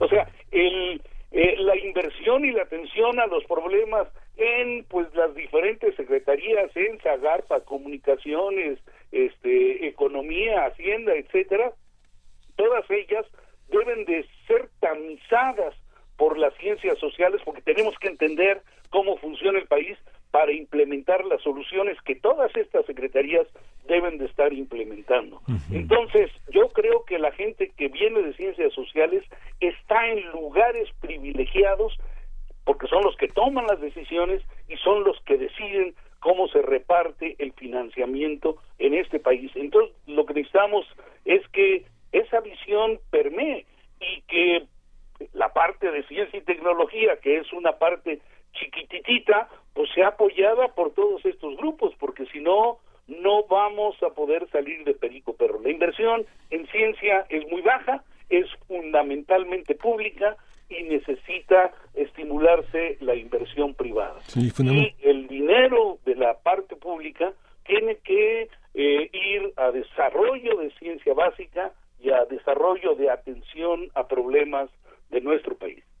Con el documento que presentaron el sexenio pasado hacia una agenda nacional de ciencia y tecnología e innovación, que es un documento que tiene que este que se ajustó ahora y que eh, es, es inminente y necesario una una una autocrítica del propio programa porque bueno hay una hay un gran sector eh, académico que se queja pues de esta un poco persecución en las líneas de transparencia que son necesarias pero un se ha calculado hasta en un 20% del tiempo de trabajo académico en la presentación de informes al CONACIT. Esta esta parte eh, es verdaderamente un, un problema José no digamos es, algo que se ha quejado la comunidad académica. Hay recursos pero la agilidad y la fluidez de los recursos está también siempre amenazada por la fluidez de los reportes, ¿no? unos reportes bueno, yo creo que tiene razón, este es un tema, pero es un tema que, que nuevamente se ha satanizado a CONACYT para esto, pero pero cuando miramos adentro de nuestra universidad, nuestra UNAM o cualquiera de las universidades, fíjense, una persona que hace investigación tiene que hacer reportes efectivamente para CONACYT, para para justificar eh, los este eh, los los fondos que recibe para hacer investigación pero también todos los años hay que hacer un reporte para para la universidad no solamente el digamos el hacer el este el reporte anual sino también si uno recibe financiamiento de DEGAPA, pues hay que hacer el reporte del financiamiento de DEGAPA, y si uno recibe estímulos, hay que hacer el reporte de los estímulos. Entonces, no es un problema privativo de CONACYT, es un problema de todo nuestro sistema que no cree en nuestros investigadores, que efectivamente pasan mucho tiempo haciendo reportes para todos lados. Sí. Algo que decía López Obrador que me parece interesante en torno a la reforma fiscal este es vamos a creer en los ciudadanos, ¿no? Yo creo que la, confianza es como un, un, paradigma esencial, ¿no? Así es, y, bueno, por otro lado tienes al, al, al SNI, al Sistema Nacional de Investigadores, que es pues una parte del, eh, del salario pues un poquito disfrazado como un estímulo y, y, eso pues también ha generado eh, problemas importantes porque muchas de las acciones de las personas que hacen investigación pues están más preocupadas por mantener el, el sistema nacional de investigadores o, digamos la parte que, que reciben del sistema nacional de investigadores que en desarrollar realmente las áreas de conocimiento en que están trabajando. Yo yo soy de la opinión de que el, el SNI debía de ser parte del salario y dejarnos de tonterías y, y, y, este y tener pues un salario muchísimo más digno para todos los investigadores y todos los profesores y evitar estar en esta reportitis y, y, qué sé yo y, estimular a que a que se haga un mejor trabajo tanto en el aula como en el laboratorio pues habrá que platicarlo porque justamente como menciona eh, Rocío Brom en redes, la, la, la, revisión, la supervisión de todos estos trabajos, porque bueno, hay que tener confianza por supuesto en los ciudadanos, pero también hay que eh, pugnar, venimos de la estafa maestra muchachos, hay que pugnar por la, por la transparencia en las cuentas y por supuesto con, eh, con la mediación, hablabas tú de un divorcio, Pepe Franco, hay que, eh, hay que ver, al gobierno le toca esa mediación ese trabajo de mediación. Entonces, que ponga las reglas, que quede muy claro y que eh, realmente se haga, todo el mundo trabaje por, por, eh, por el país y por el país más justo y más equitativo. Estamos totalmente de acuerdo y yo creo que hay que sanear muchísimas cosas. Eh, definitivamente la transparencia es importante y aquí yo creo que vale la pena decir una cuestión que no todo mundo conoce de todo el presupuesto de ciencia y tecnología que viene de la parte pública, de todo ese presupuesto, únicamente, el, digamos, este año, el 30% de ese presupuesto es manejado por CONACYT. CONACYT hace reportes no solamente anuales, hace reportes eh, periódicos y sabemos cómo se usa y cómo se va a usar ese 30%. El resto, el 70%, va a las secretarías de Estado eh, cada Secretaría de Estado tiene un, una fracción del presupuesto de ciencia y tecnología para supuestamente desarrollar ciencia y tecnología, pero no tenemos conocimiento de cómo se usa ese recurso. Entonces, digamos, en aras de la transparencia, pues qué bueno que sabemos cómo ha sido usado el 30% del presupuesto de ciencia y tecnología, pero lo que sería deseable es saber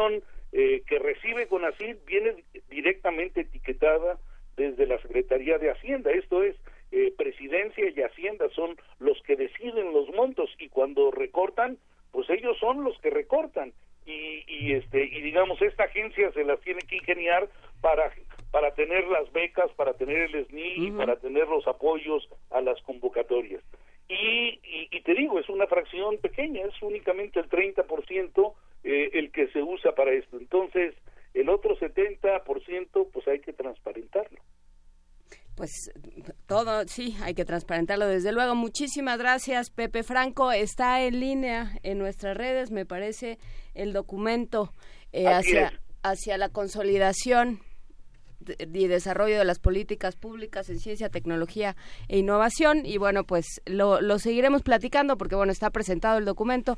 No sabemos eh, qué va a pasar con él, pero en eso estamos. Muchísimas gracias, Pepe Franco. Juana, quisiera aprovechar rápidamente para mandarle un mensaje a la comunidad eh, universitaria de la UNAM, porque en el foro, pues obviamente estamos estamos este preocupados y, y, y, y quiero que sepan que el foro consultivo manifiesta su rechazo eh, total a este ataque violento que hubo en contra de los estudiantes el lunes el lunes pasado. Y que pues obviamente las imágenes de este suceso eh, pues indican una posible acción organizada intereses ajenos a, la UNAM, lo cual es inadmisible desde cualquier punto de vista. Y desde el foro, todas las instituciones del foro se solidarizan con las víctimas de las agresiones y obviamente respaldan las acciones emprendidas por el rector Enrique Graue, que es miembro de nuestra mesa directiva. Eh, entonces quisiera simplemente dejar patente este mensaje de solidaridad del foro hacia la UNAM y su rechazo a la violencia.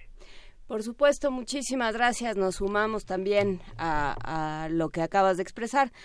Gracias, eh, Pepe Franco, como siempre, y seguiremos conversando. Un abrazo. Hasta, luego.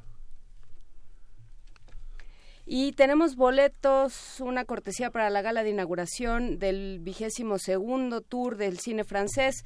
Eh, por Facebook deben responder en la publicación que hay en el muro y seguir las indicaciones. Pongan su nombre completo, sigan las indicaciones de Vania Anuche. Y tenemos también cinco boletos dobles de cortesía para Cinépolis que vamos a regalar por Twitter. Esto es para acudir justamente a estas funciones del tour de cine francés. Tienen que dar su nombre completo, tour, hashtag Tour de Cine Francés y deben seguirnos. Todo esto, eh, una cortesía para la gala de inauguración del 22 Tour de Cine Francés por Facebook y por Twitter, cinco boletos dobles de cortesía para Cinépolis para ir a cualquiera de las funciones de este Tour de Cine Francés. Nos vamos a música antes de nuestra nota internacional. Vamos a escuchar de Junior El fin del mundo. Oh. Fin du monde, tu voudrais croire que l'histoire se terminera bien.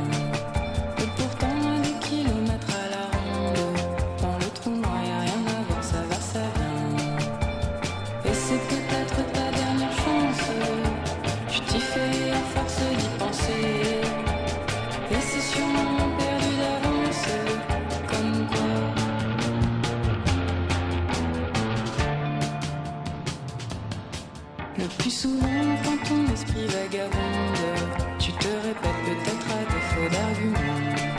Finalement, l'espace d'une fraction de seconde, tu te dis que l'infini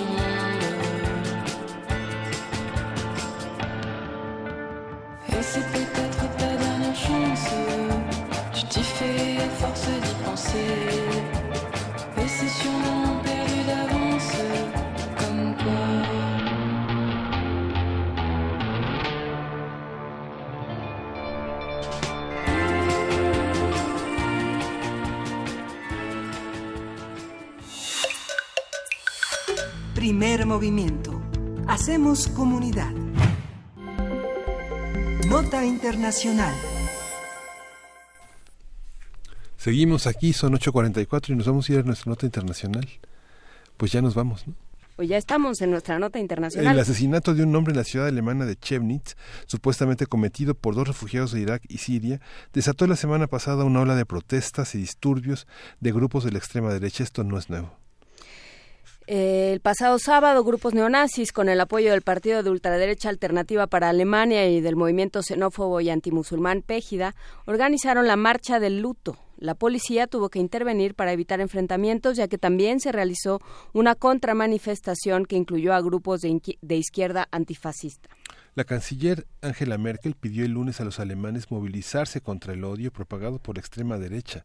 Stephen Seibert, portavoz de Merkel, declaró que las marchas extremistas de derecha y de neonazis listos para la violencia no tienen nada que ver con el duelo de un hombre, sino que buscan dar un mensaje de odio contra los extranjeros, los responsables políticos, la policía y la prensa libre. Vamos a platicar sobre estas manifestaciones, quiénes son, contra qué se manifiestan y qué han provocado en términos sociales y la respuesta, por supuesto, del gobierno de Merkel. Nos acompaña para ello Arturo Magaña Duplanché, ister- internacionalista, profesor de la Universidad Iberoamericana.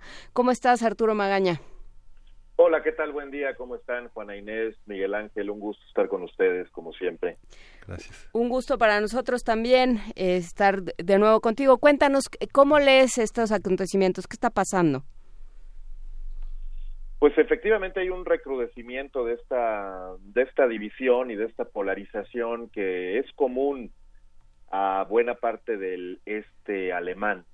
Eh, como saben ustedes, Sajonia, eh, uno de los estados federados de, Alemania, tiene probablemente el récord de ataques a refugiados y a asilados más alto en todo el país. Y esto tiene una historia que comienza pues esencialmente con la con la reunificación alemana y con esta herencia como bloque socialista que les dejó todavía una circunstancia económica no muy favorable. Es probablemente la región menos favorecida por el desarrollo reciente de Alemania, esta región que se industrializó y que después tuvo que efectuar un cambio tecnológico, pues como todas las regiones del mundo en esta condición, eh, abre un capítulo de desempleo y de desesperación por parte de una clase trabajadora que busca alternativas y que en su caso pues se ha venido alineando buena parte de ella a eh, un movimiento que todos los lunes concentra a muchísima gente eh, paradójicamente alrededor del monumento a Karl Marx porque Chemnitz era llamada la ciudad Karl Marx, ¿no? En el, Ujú. en el sistema de la República Democrática Alemana que prevaleció hasta el año 89. Eh, y este grupo de gente que se llaman los, los, son los de Pégida, esta especie de, brazo de la AFD, de Alternativa para Alemania.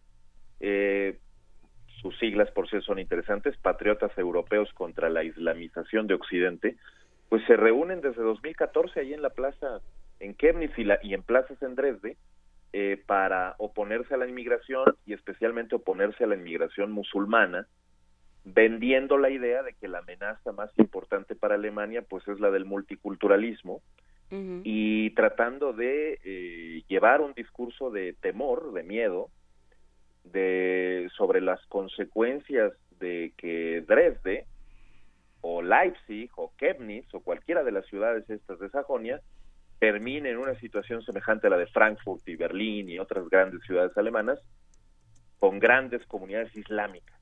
Según ellos eso es inmanejable, eso va contra su identidad y además eso genera la sensación de que la clase media y la pues sobre todo la clase media está digamos en competencia con los inmigrantes para obtener empleos, oportunidades educativas, etcétera, etcétera y eso les ha eh, venido generando una simpatía cada vez mayor, esencialmente a partir del 2015 y la crisis de los refugiados en, en Alemania.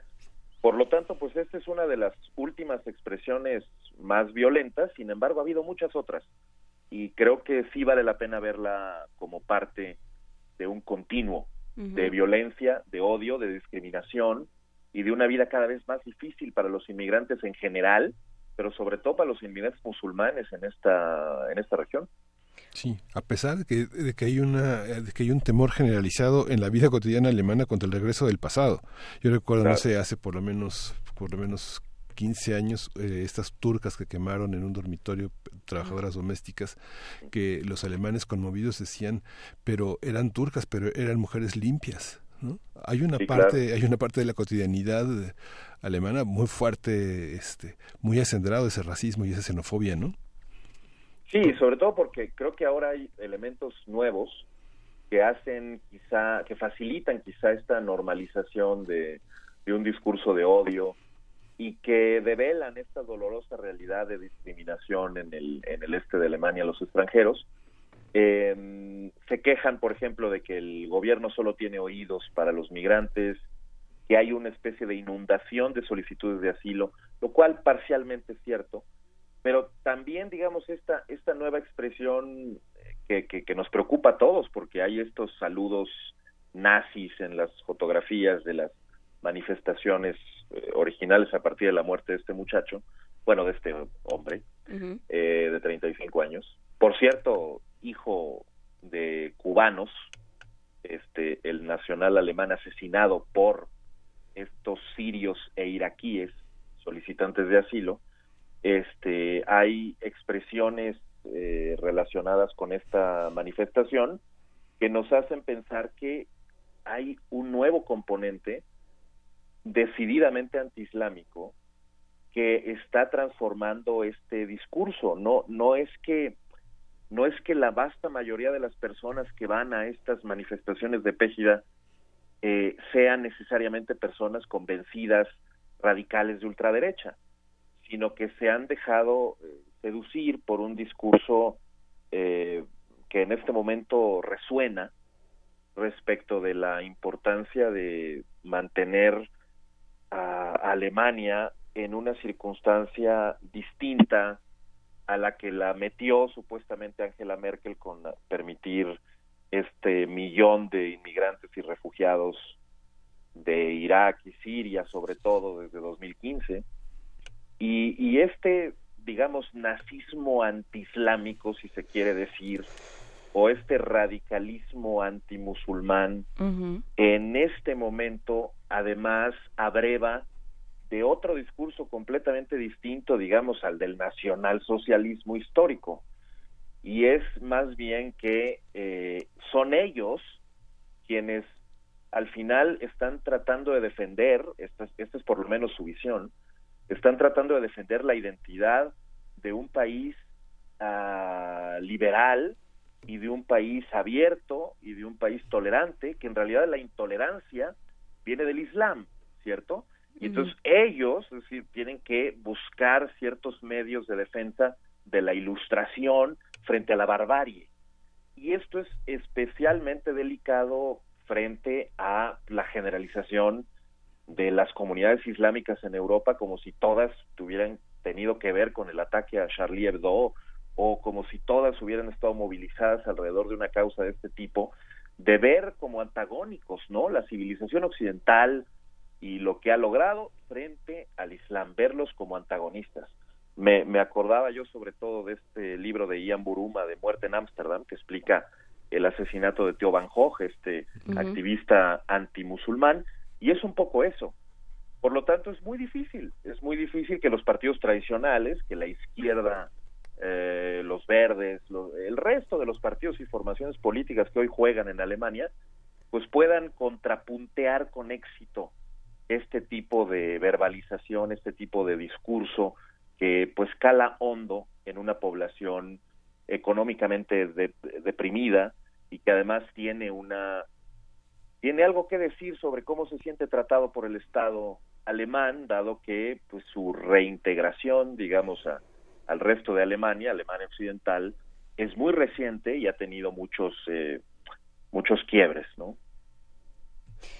Sí, este, creo que ahí el punto además es que no es, eh, no nada más es Alemania. En Alemania, como, como dice Miguel Ángel, causa un escosor particular por, por, la historia, pero está sucediendo en Hungría, está sucediendo de distintas maneras en muchas partes eh, de Europa y del mundo. Eh, y hay un trasfondo económico, pero hay un trasfondo social y político y hay una idea también de es que no son como nosotros o sea, los, los carteles eh, para, para la propaganda electoral de hace unos pocos años era este una, una mujer rubia dando a luz diciendo nosotros podemos hacer nuestros propios alemanes. No necesitamos a los extranjeros. Sí, por supuesto. Y, y con todo y eso, fíjate que hoy día uno de cada cinco alemanes tiene un origen extranjero. Sí. Y por otro lado, eh, no necesariamente Alemania, porque claramente que esta composición demográfica se alteró a partir de 2015. Eh, pero sí Sajonia y específicamente Dresde tienen un bajísimo nivel de inmigración. el caso de Dresde es casi, casi eh, de libro de texto, porque algo así como 3% y solo 3% son extranjeros en todo Dresde. Es una ciudad enorme. Por lo tanto, eh, pues esta digamos que esta, esta posibilidad de tomar las calles para hablar de eh, la necesidad de regresar a Alemania los alemanes y estos discursos de que se vayan los extranjeros, pues más bien parecen como la punta de lanza de una alianza ideológica con otros grupos en donde pues cabe todo, ¿no? Es decir, mezcla de odio a la clase política en general, mezcla de odio al, Islam, a la inmigración, pero también al euro, pero también a Bruselas, pero también a las decisiones que toma la señora Merkel, etcétera, eh, contra la política económica alemana, en fin, es una especie como de grupo eh, muy poco congruente, ¿no? En sí mismo, pero que articula una especie de discurso de insatisfacción muy importante. Eh, en cualquier caso, creo que sí es relevante también mencionar que estamos hablando de una manifestación de ciertas ideas que luego es contrapunteada por otras manifestaciones masivas, como el concierto que hubo recientemente, que claramente eh, muestran que son muchísimos más los alemanes que creen que, que esto es incorrecto. Y, y, si no, pues ahí están las eh, expresiones que tuvimos a partir de aquel domingo, ¿no? Del 26 de agosto y hasta acá, de estas manifestaciones, unas enfrente de las otras, eh, siempre más numerosa la que defiende la idea de que de que estos grupos no representan a la sociedad alemana y por lo tanto pues no no tampoco han conseguido muchas simpatías en el resto de Alemania. Ahora bien, la alternativa para Alemania, que es el partido euroescéptico de ultraderecha, etcétera, desde 2013, pues es el tercer eh, partido más votado, fue el tercer partido más votado el año pasado, es la tercera fuerza política en el Bundestag, y estos de Pégida, junto con sus aliados de AFD, podrían estar gobernando el estado de Sajonia para el año próximo, porque el año próximo hay elecciones en esa región, en ese estado, este, y eso sí que cambiaría radicalmente el cálculo de, de qué está pasando con su éxito o fracaso para llegar al poder. Claro, la, la manifestación política de la frustración es un tema de la frustración social, siempre es, es un tema interesante, lo estamos viendo con Trump, lo estamos viendo en este país de otras maneras, eh, más afortunadas me parece, pero bueno, lo vamos a platicar eh, eh, conforme se vaya desarrollando. Muchísimas gracias, Arturo Magaña Duplancher, internacionalista, profesor de la Universidad Iberoamericana. Gracias por estar de vuelta con nosotros. No, hombre, gracias a ustedes. Un abrazo a los dos. Un gran abrazo, cuídate. Estos pequeños segundos con música, vamos a ir con Odesene, saxofón.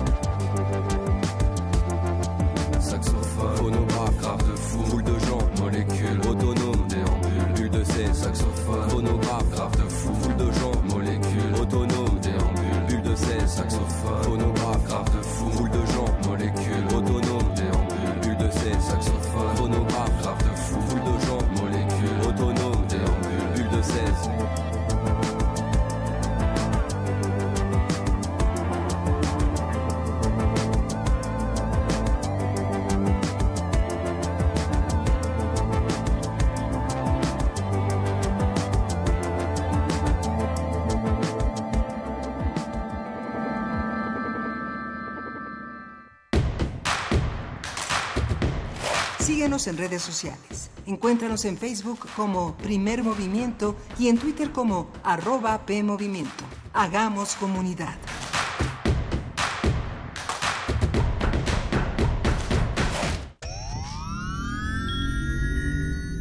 Tienes las ideas, tienes el talento, tienes la disposición, pero te faltan los medios.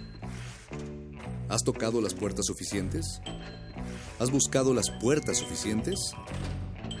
Siempre habrá alguien dispuesto a premiar tu iniciativa y trabajo duro. ¿Buscas una beca? ¿Un premio nacional o internacional? ¿Un financiamiento? Solo necesitas la orientación correcta. Bécame mucho. Toga y birrete para economías en decadencia. Jueves, 20:45 horas por el 96.1 de FM. Radio UNAM.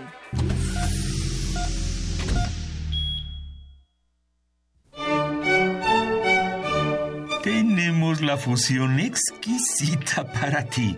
Dos esencias finamente mezcladas que al entrar en contacto con tu ser te harán bailar. Diáspora de la danza. La música a través del cuerpo. Acompaña a Juan Arturo Brennan de lunes a viernes a las 6.40 de la mañana y a las 15 horas por el 96.1 de FM. Radio UNAM. Experiencia sonora.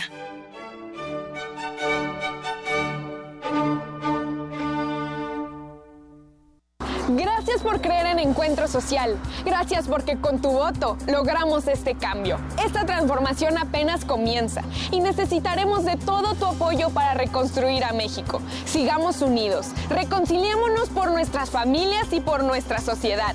No te defraudaremos. Nuestro compromiso por hacer a México con igualdad, justicia y paz sigue en pie. Gracias por estar del lado correcto de la historia. Partido Encuentro Social. El Museo Nacional de Arte exhibe la muestra Gliptoteca de la Piedra al Barro, escultura mexicana siglos XIX y XX, que reúne más de 70 esculturas en yeso, mármol, bronce, terracota, barro, piedra y madera, además de trabajos sobre papel en la escultura como dibujos, litografías y grabados. La exposición Gliptoteca de la Piedra al Barro, escultura mexicana siglos XIX y XX, se puede visitar en el Museo Nacional de Arte, calle Tacuba número 8, Centro Histórico de la Ciudad de México.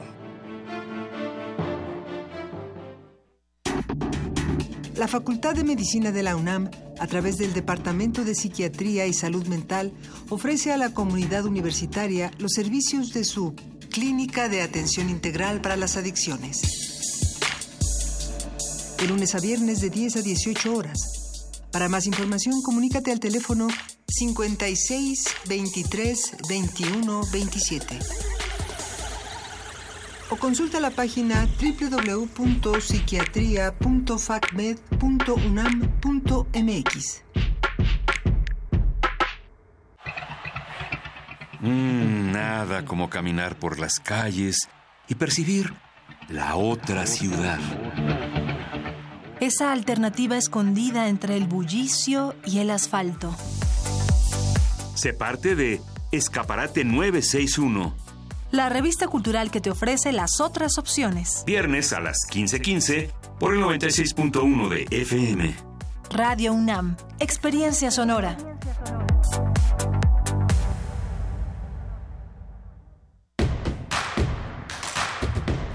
Encuentra la música de primer movimiento día a día en el Spotify de Radio UNAM y agréganos a tus favoritos.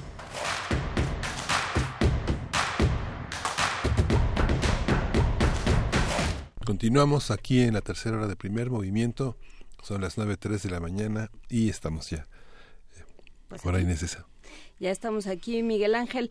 Y eh, muchas gracias a quienes nos escriben. Daniel Moser hace una serie de, eh, de aportaciones interesantes. Eh, Dice, gran parte de la solución de fondo del racismo, clasismo y la xenofobia radica en un proceso que lleva décadas y que debe comenzar en la escuela primaria, con políticas públicas en materia de educación y medios de comunicación. Justamente sí, esto no se ataca, eh, esto no, no surge de la nada y no se, no se ataca con metiendo, eh, sancionando a algunos culpables y diciendo ya no pasa nada.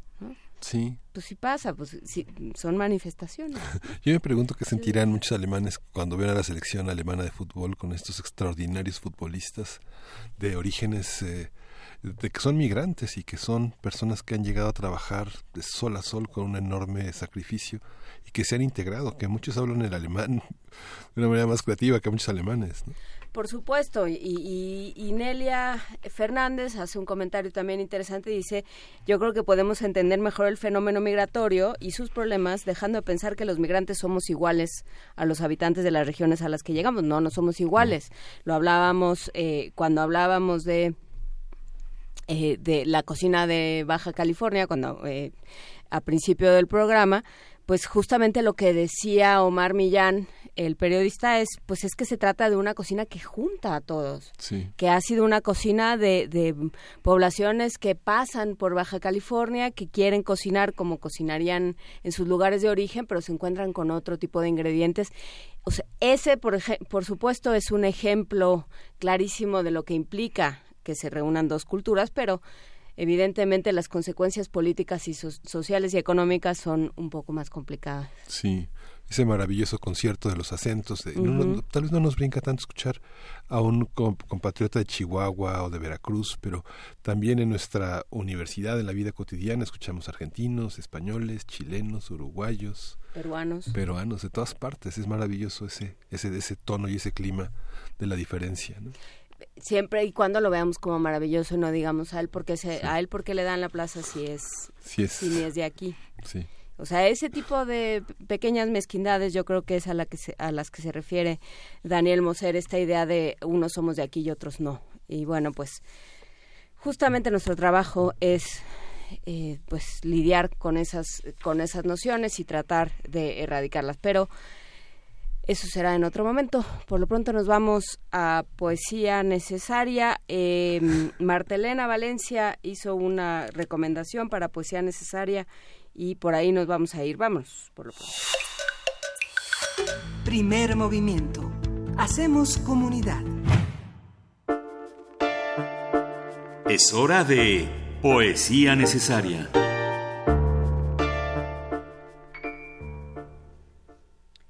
Fue triste tenerlo y después perderlo porque ya tenía yo que les queda a los jóvenes de Mario Benedetti y luego se, se fue de mi teléfono, pero ya lo tengo otra vez.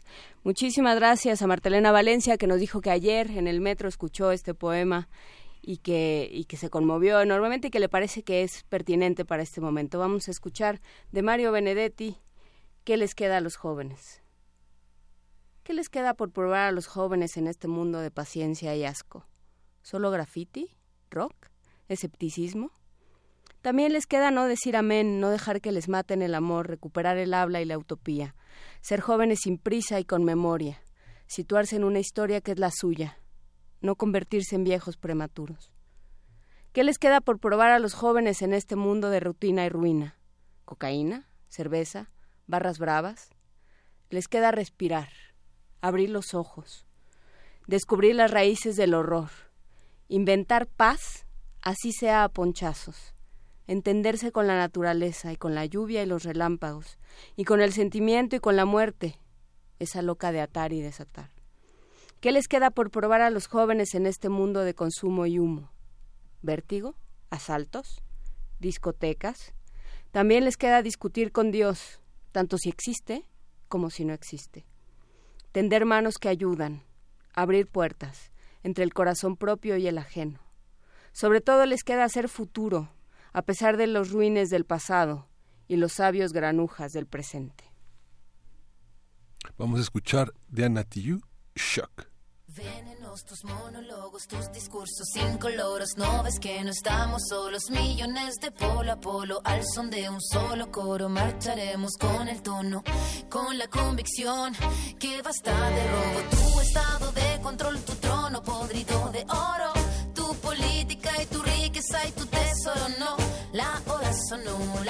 Hora sonó. No permitiremos más, más tu doctrina del shock. La hora sonó, la hora sonó. La hora sonó, la hora sonó del shock. La hora sonó, la hora sonó del shock. La hora sonó, la hora sonó. No países, solo corporaciones. ¿Quién tiene más, más, más acciones? Trozos gordos, poderosos, decisiones por muy pocos. Constitución pinochetista, derecho pues de hilo fascista. Golpista disfrazado de un indulto elitista. Cae la gota, cae la bolsa, la toma, se toma la máquina, rota la calle, no calle, la calle se raya, la calle no calle, debate que está ya todo lo quitan, todo lo venden, todo se lucra, la vida, la muerte, todo es negocio, pago tu toldo, semilla, pascuala, me todo seguro. Venenos tus monólogos, tus discursos incoloros, no ves que no estamos solos, millones de polo a polo, al son de un solo coro, marcharemos con el tono, con la convicción que basta de robo, tu estado de control, tu trono podrido de oro, tu política y tu riqueza y tu tesoro, no, la hora sonó,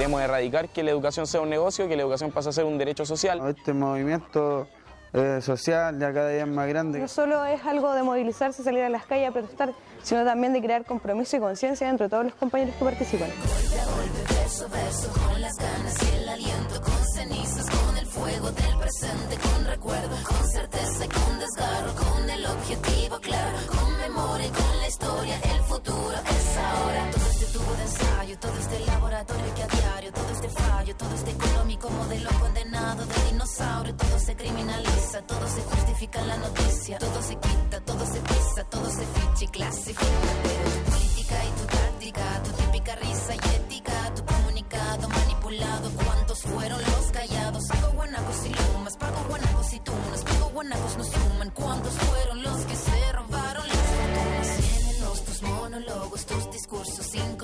no ves que no estamos solos, millones de polo a polo, al son de un solo coro, marcharemos con el tono, con la convicción que basta de robo, tu estado de control, tu trono podrido de oro, tu política y tu riqueza y tu tesoro, no, la hora sonó,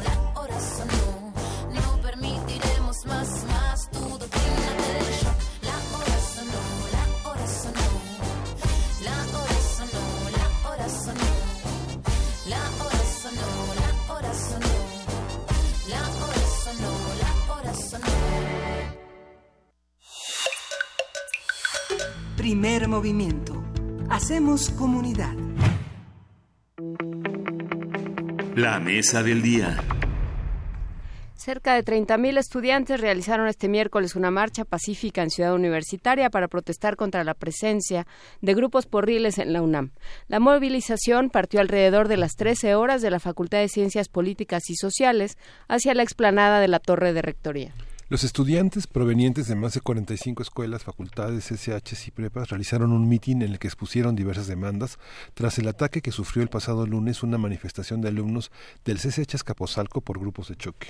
Desde hace más de una semana, los estudiantes de ese plantel del Colegio de Ciencias y Humanidades han exigido una correcta asignación de profesores, el respeto a las expresiones artísticas y culturales y la expulsión de los porros, entre otras demandas. Por su parte, la UNAM expulsó a 18 de los agresores. La institución informó que continuará las investigaciones sobre los hechos del pasado lunes y se sancionará a los culpables de acuerdo con la legislación universitaria. Asimismo, la Rectoría de la UNAM señaló que son aceptables y atendibles los puntos del pliego petitorio del CCH Escaposalco y convocó a la instalación de una mesa de seguimiento para la solución de los planteamientos. Para hablar sobre el tema del diálogo constructivo nos acompañan Alberto Betancourt, doctor en Historia, profesor de la Facultad de Filosofía y Letras de la UNAM y coordinador del Observatorio del G20 en esta facultad. También estará Pablo Romo, miembro del Consejo Directivo de Serapaz y profesor de Transformación Positiva de Conflictos en la especialidad de Negociación y Gestión de Conflictos Políticos y Sociales de la Facultad de Ciencias Políticas de la UNAM. Vamos a escuchar un, collage de todo lo que pasó ayer.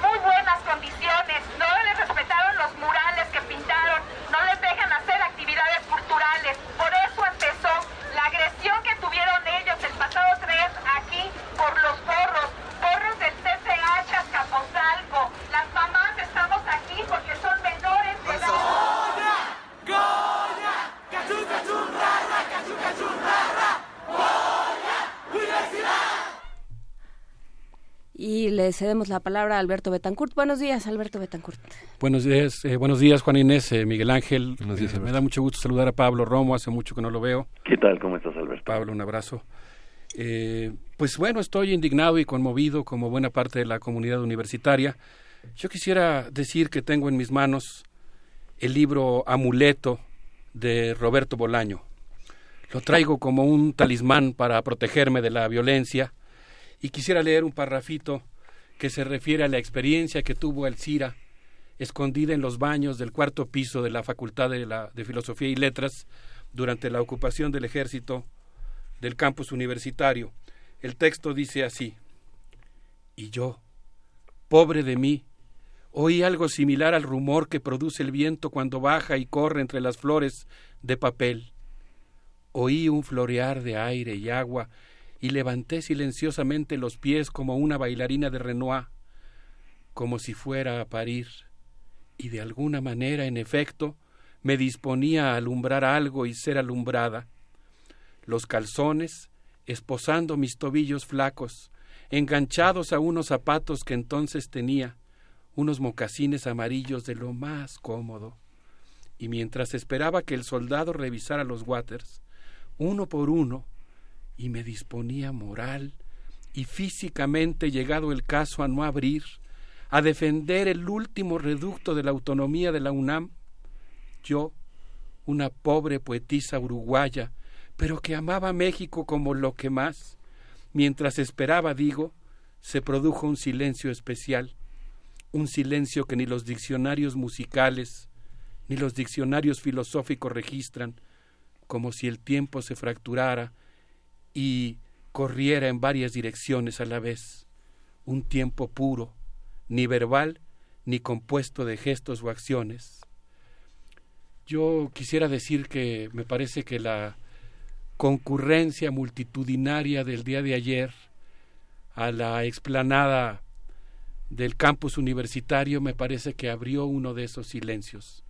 Yo me quiero imaginar que los laboratorios de alimentos de la Facultad de Química, que los hospitales donde los residentes, estudiantes de medicina de la UNAM, en todos los hospitales del país, que las sirenas de los buques Justo Sierra y Puma sonaron y que todas las actividades de esta universidad se suspendieron durante unos minutos, así sea simbólicamente, porque tenemos la fortuna de contar con una comunidad sensible que salió ayer a manifestar su solidaridad con los estudiantes que fueron agredidos. Y creo que esa, digamos, suspensión simbólica de actividades es producto de la indignación que nos produce una agresión absolutamente inaceptable, pero también del orgullo de pertenecer, nos puede dar orgullo el pertenecer a una comunidad que salió a decir no a la indiferencia.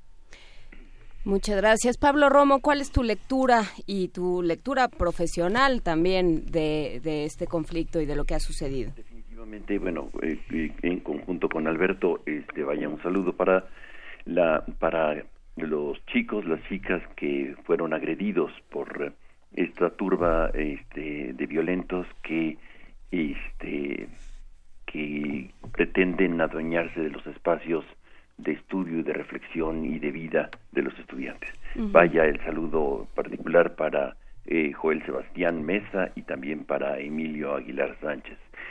Pero también este hay que eh, también tener eh, el saludo para la familia de de Miranda Mendoza que fue asesinada esta chica este de Azcapotzalco que fue asesinada también hace unas hace unos días y que también está dentro de, del radar de la violencia que se incrementa este impunemente y esto es yo creo que parte de, de, del contexto en el que hay que entender esta emocionante marcha de los jóvenes estudiantes chicas y chicos que, eh, que, están en contra de la violencia. Me parece fundamental eh, su presencia el día de ayer llenando la, este, eh, los rincones de, de la universidad este, con su voz, con su canto, por ejemplo, la Facultad de Música, muy emocionante.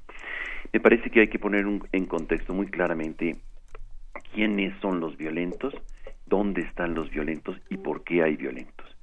Y me parece que este, es importante eh, hacer una reflexión brevísima y simplemente decir que eh, es indispensable este, reconocer estos espacios donde se han cultivado eh, estos eh, jóvenes que, digamos, se han aglutinado en esta identidad muy extraña, este, apapachados por este, y cobijados por intereses que están más allá de la universidad y esto está muy claro pero que participan y que, y, su espacio ha, sido, por ejemplo, el estadio de CEU, ¿no? En donde se les señala claramente que tienen este, boletos gratuitos para poder entrar y hacer este, desmanes en, este, en, el estadio, por ejemplo, o en, en los partidos de, de soccer o de fútbol americano.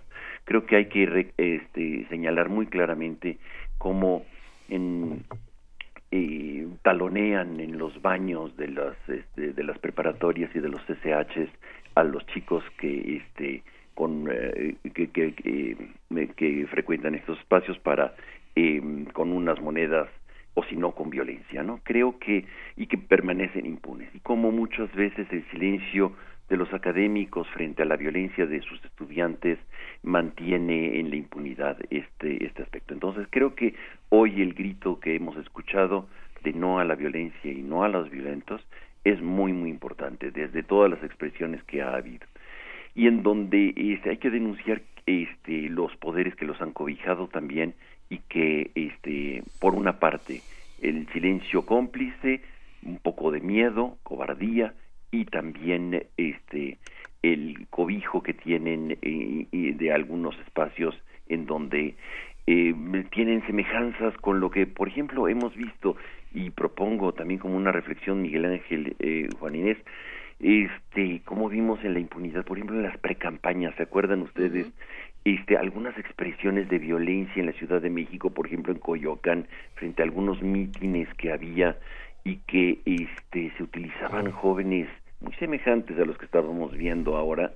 En fin es una provocación para la reflexión y decir se mantienen en la impunidad y se mantienen cobijados bajo ciertos esquemas de poder para golpear, para este presionar, para asustar, para amedrentar o para disolver eh, eh, eh manifestaciones eh, pacíficas. Creo que va eh, por ahí la, nuestra reflexión y es indispensable que, bueno, lo que ha hecho las autoridades de la universidad, inmediatamente acoger este, las demandas eh, que tienen estos chicos, por un lado, y por el otro, este, fortalecer eh, los entornos en donde están eh, los SHs, particularmente el de Escaposalco, el de Naucalpan, este, eh, dándoles y brindándoles seguridad a los estudiantes que puedan llegar eh, a un espacio y a un entorno de serenidad, de tranquilidad para poder estudiar y convivir en paz. Sí, es imposible, y lo mencionaba Miguel Ángel ahora, ahora fuera del aire, es imposible concebir esta universidad sin el porrismo.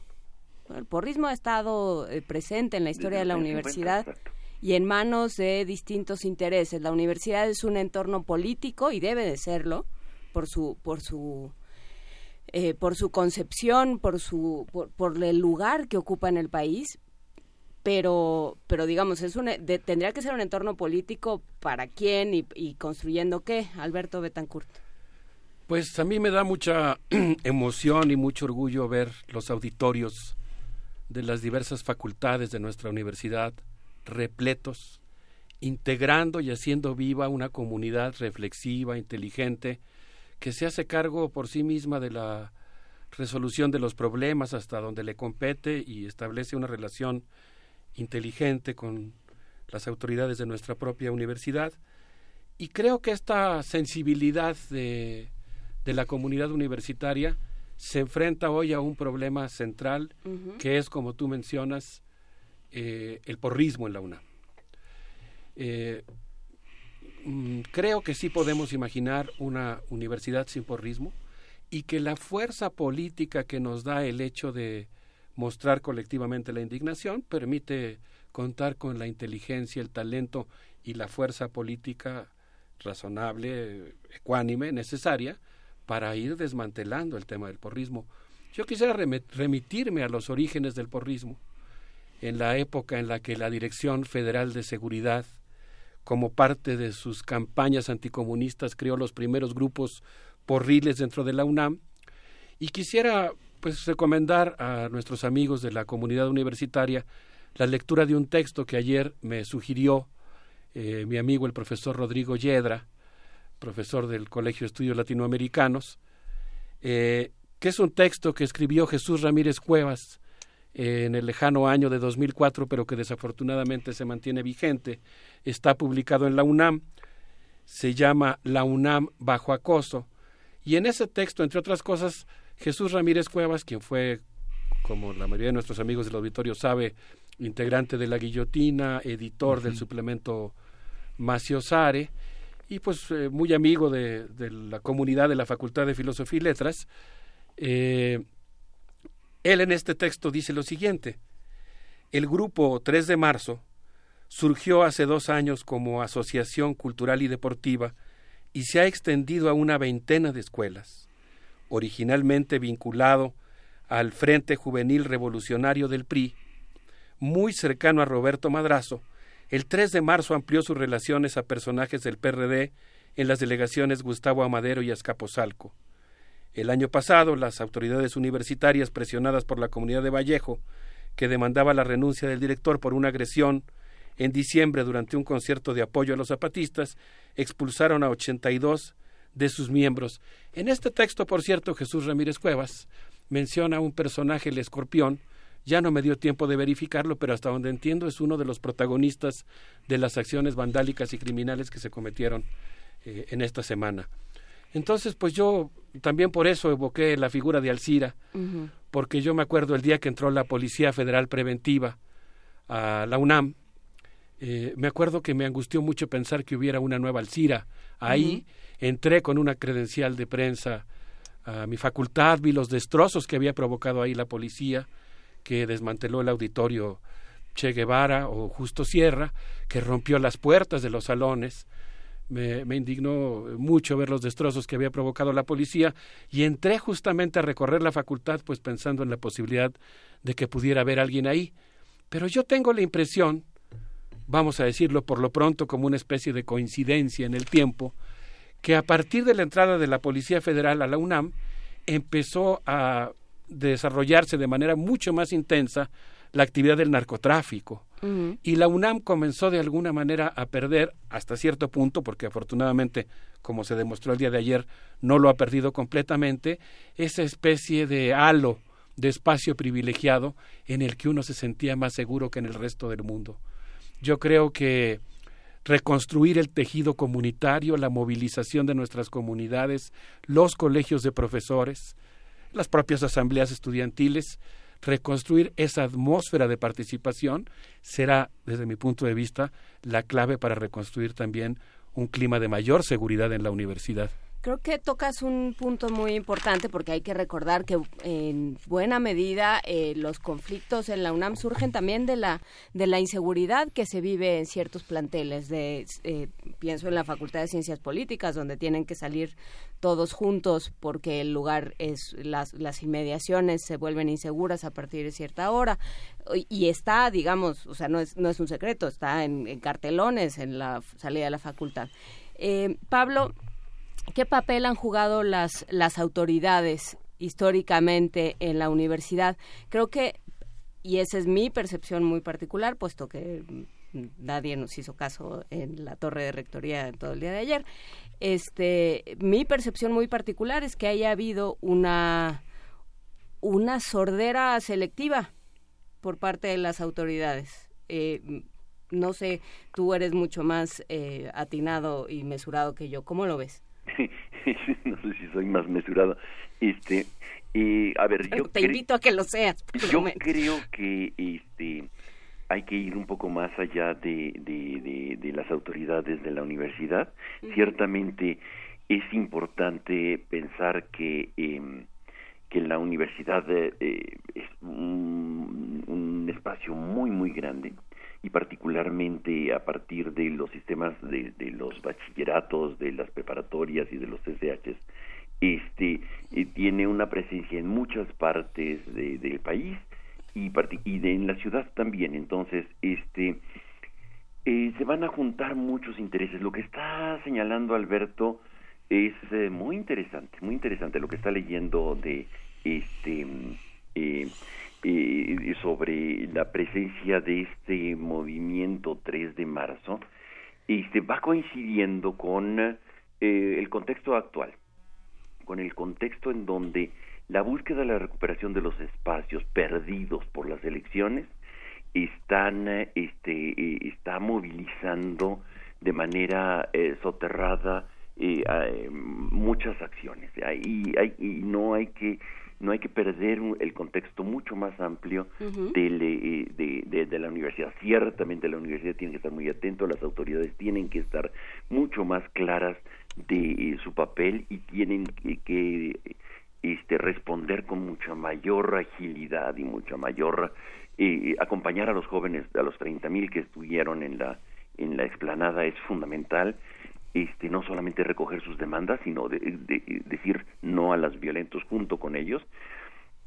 Este me parece que las que ahí todos todos nosotros profesores académicos y demás debemos de estar mucho más presentes este diciendo no a la violencia y a los violentos. Pero más allá de esto eh, hay que ir eh, y hay que detectar y hay que y estas eh, reuniones de los estudiantes de los académicos eh, para ir detectando un poco más claramente qué puede estar pasando y no este y, y- y acotar y acotar este la violencia y a los violentos.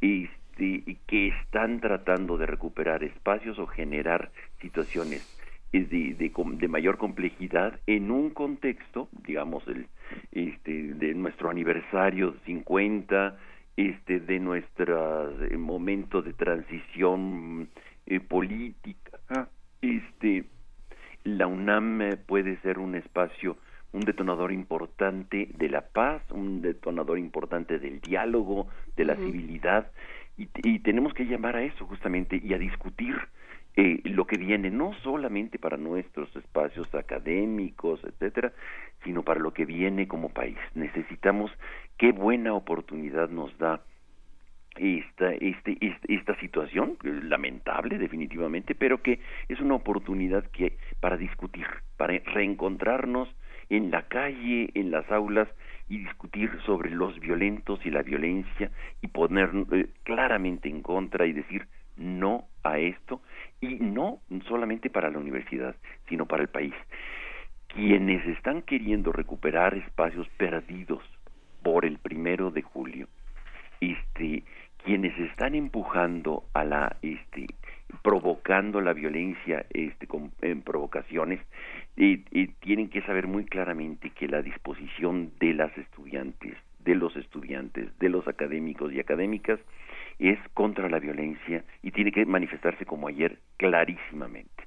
No a la violencia, no queremos un país violento, no queremos una universidad violenta y y queremos transformar nuestros conflictos, nuestras diferencias, eh, discutiendo en asambleas, platicando, este, generando este, nuevas instancias de, de- de- de discusión, procesando de una manera mucho más inteligente este, la diferencia y los diferentes. Los, los eh, puntos del pliego petitorio son muy claros, digamos, hablan de justamente de la inseguridad en el transporte, que lo hemos comentado aquí en primer movimiento muchas veces, que es el tema de las FES, de las prepas y de los Totalmente de acuerdo. ¿no? Digamos, la ausencia de, no sé, pienso, no sé, pienso en FES Acatlán o en FES Zaragoza o en FES Aragón, que tal vez, eh, no sé, calcular el presupuesto de una especie de pumabús al metro simplificaría muchos robos que van desde, les roban el morral y el libro de la biblioteca, ¿no? Les roban un reloj y, y, y su celular barato, que es el que usan los muchos estudiantes. Pero se tiene que resolver porque junto al asalto la- hay, hay vejación, hay insultos, hay humillación, hay muchísima violencia que deja muchas huellas. ¿No? Sí. Y otra parte es la corrupción de las autoridades, digamos que la falta, la falta de transparencia, ¿no? Lo que argumentaba en CCH Escapuzalco, la, la, la, la directora renunció hace una semana prácticamente, eh, este, piden transparencia en las cuentas públicas. Sí, Esa yo- parte es muy importante. Y transparencia en la asignación de profesores. Quieren saber quiénes les dan clases. Es algo absolutamente legítimo, ¿no? Sí, por supuesto. Yo quisiera decir que, por ejemplo, en el texto de Jesús Ramírez Cuevas, algo que se menciona y que me parece muy importante en esta coyuntura política tan delicada, es que junto con los grupos porriles surgen también grupos de provocadores. Es decir, también hay de repente dentro de los dentro del eh, no dentro, sino como incrustados en el movimiento estudiantil, también, digamos, grupos de provocadores que en ocasiones, pues, eh, llevan el movimiento hacia otro lado y abren paso a la provocación. Y como tú señalas, yo creo que lo que se manifestó ayer es una conjunción de la justa indignación por la presencia de los grupos porriles con toda una agenda que tiene que ver con temas de seguridad. No sé si les parezca bien que en medio de un tema tan tenso pudiéramos hacer una pequeña pausa musical con Descante de la Sirena, El Sol y la Luna, Juan Inés. Justamente, y me gustaría que después de, de escuchar la música eh, pensáramos y le diéramos un poco de vueltas sin pretender agotar nada, porque esto, esto lleva muchos años gestándose y va, nos va a tomar mucho tiempo eh, seguirlo, seguirlo platicando, pero eh, pensar qué decirle a esos jóvenes que sí quieren participar en un cambio de su universidad y que de pronto pueden verse eh, sus reclamos, como pasó ayer con el cierre de insurgentes, se pueden ver eh, pues empañados y, cancelados de alguna manera, opacados por lo menos, por este, por un, por este tipo de acciones violentas. Eh, vamos a música y platicamos de esto. Ya, vamos a música.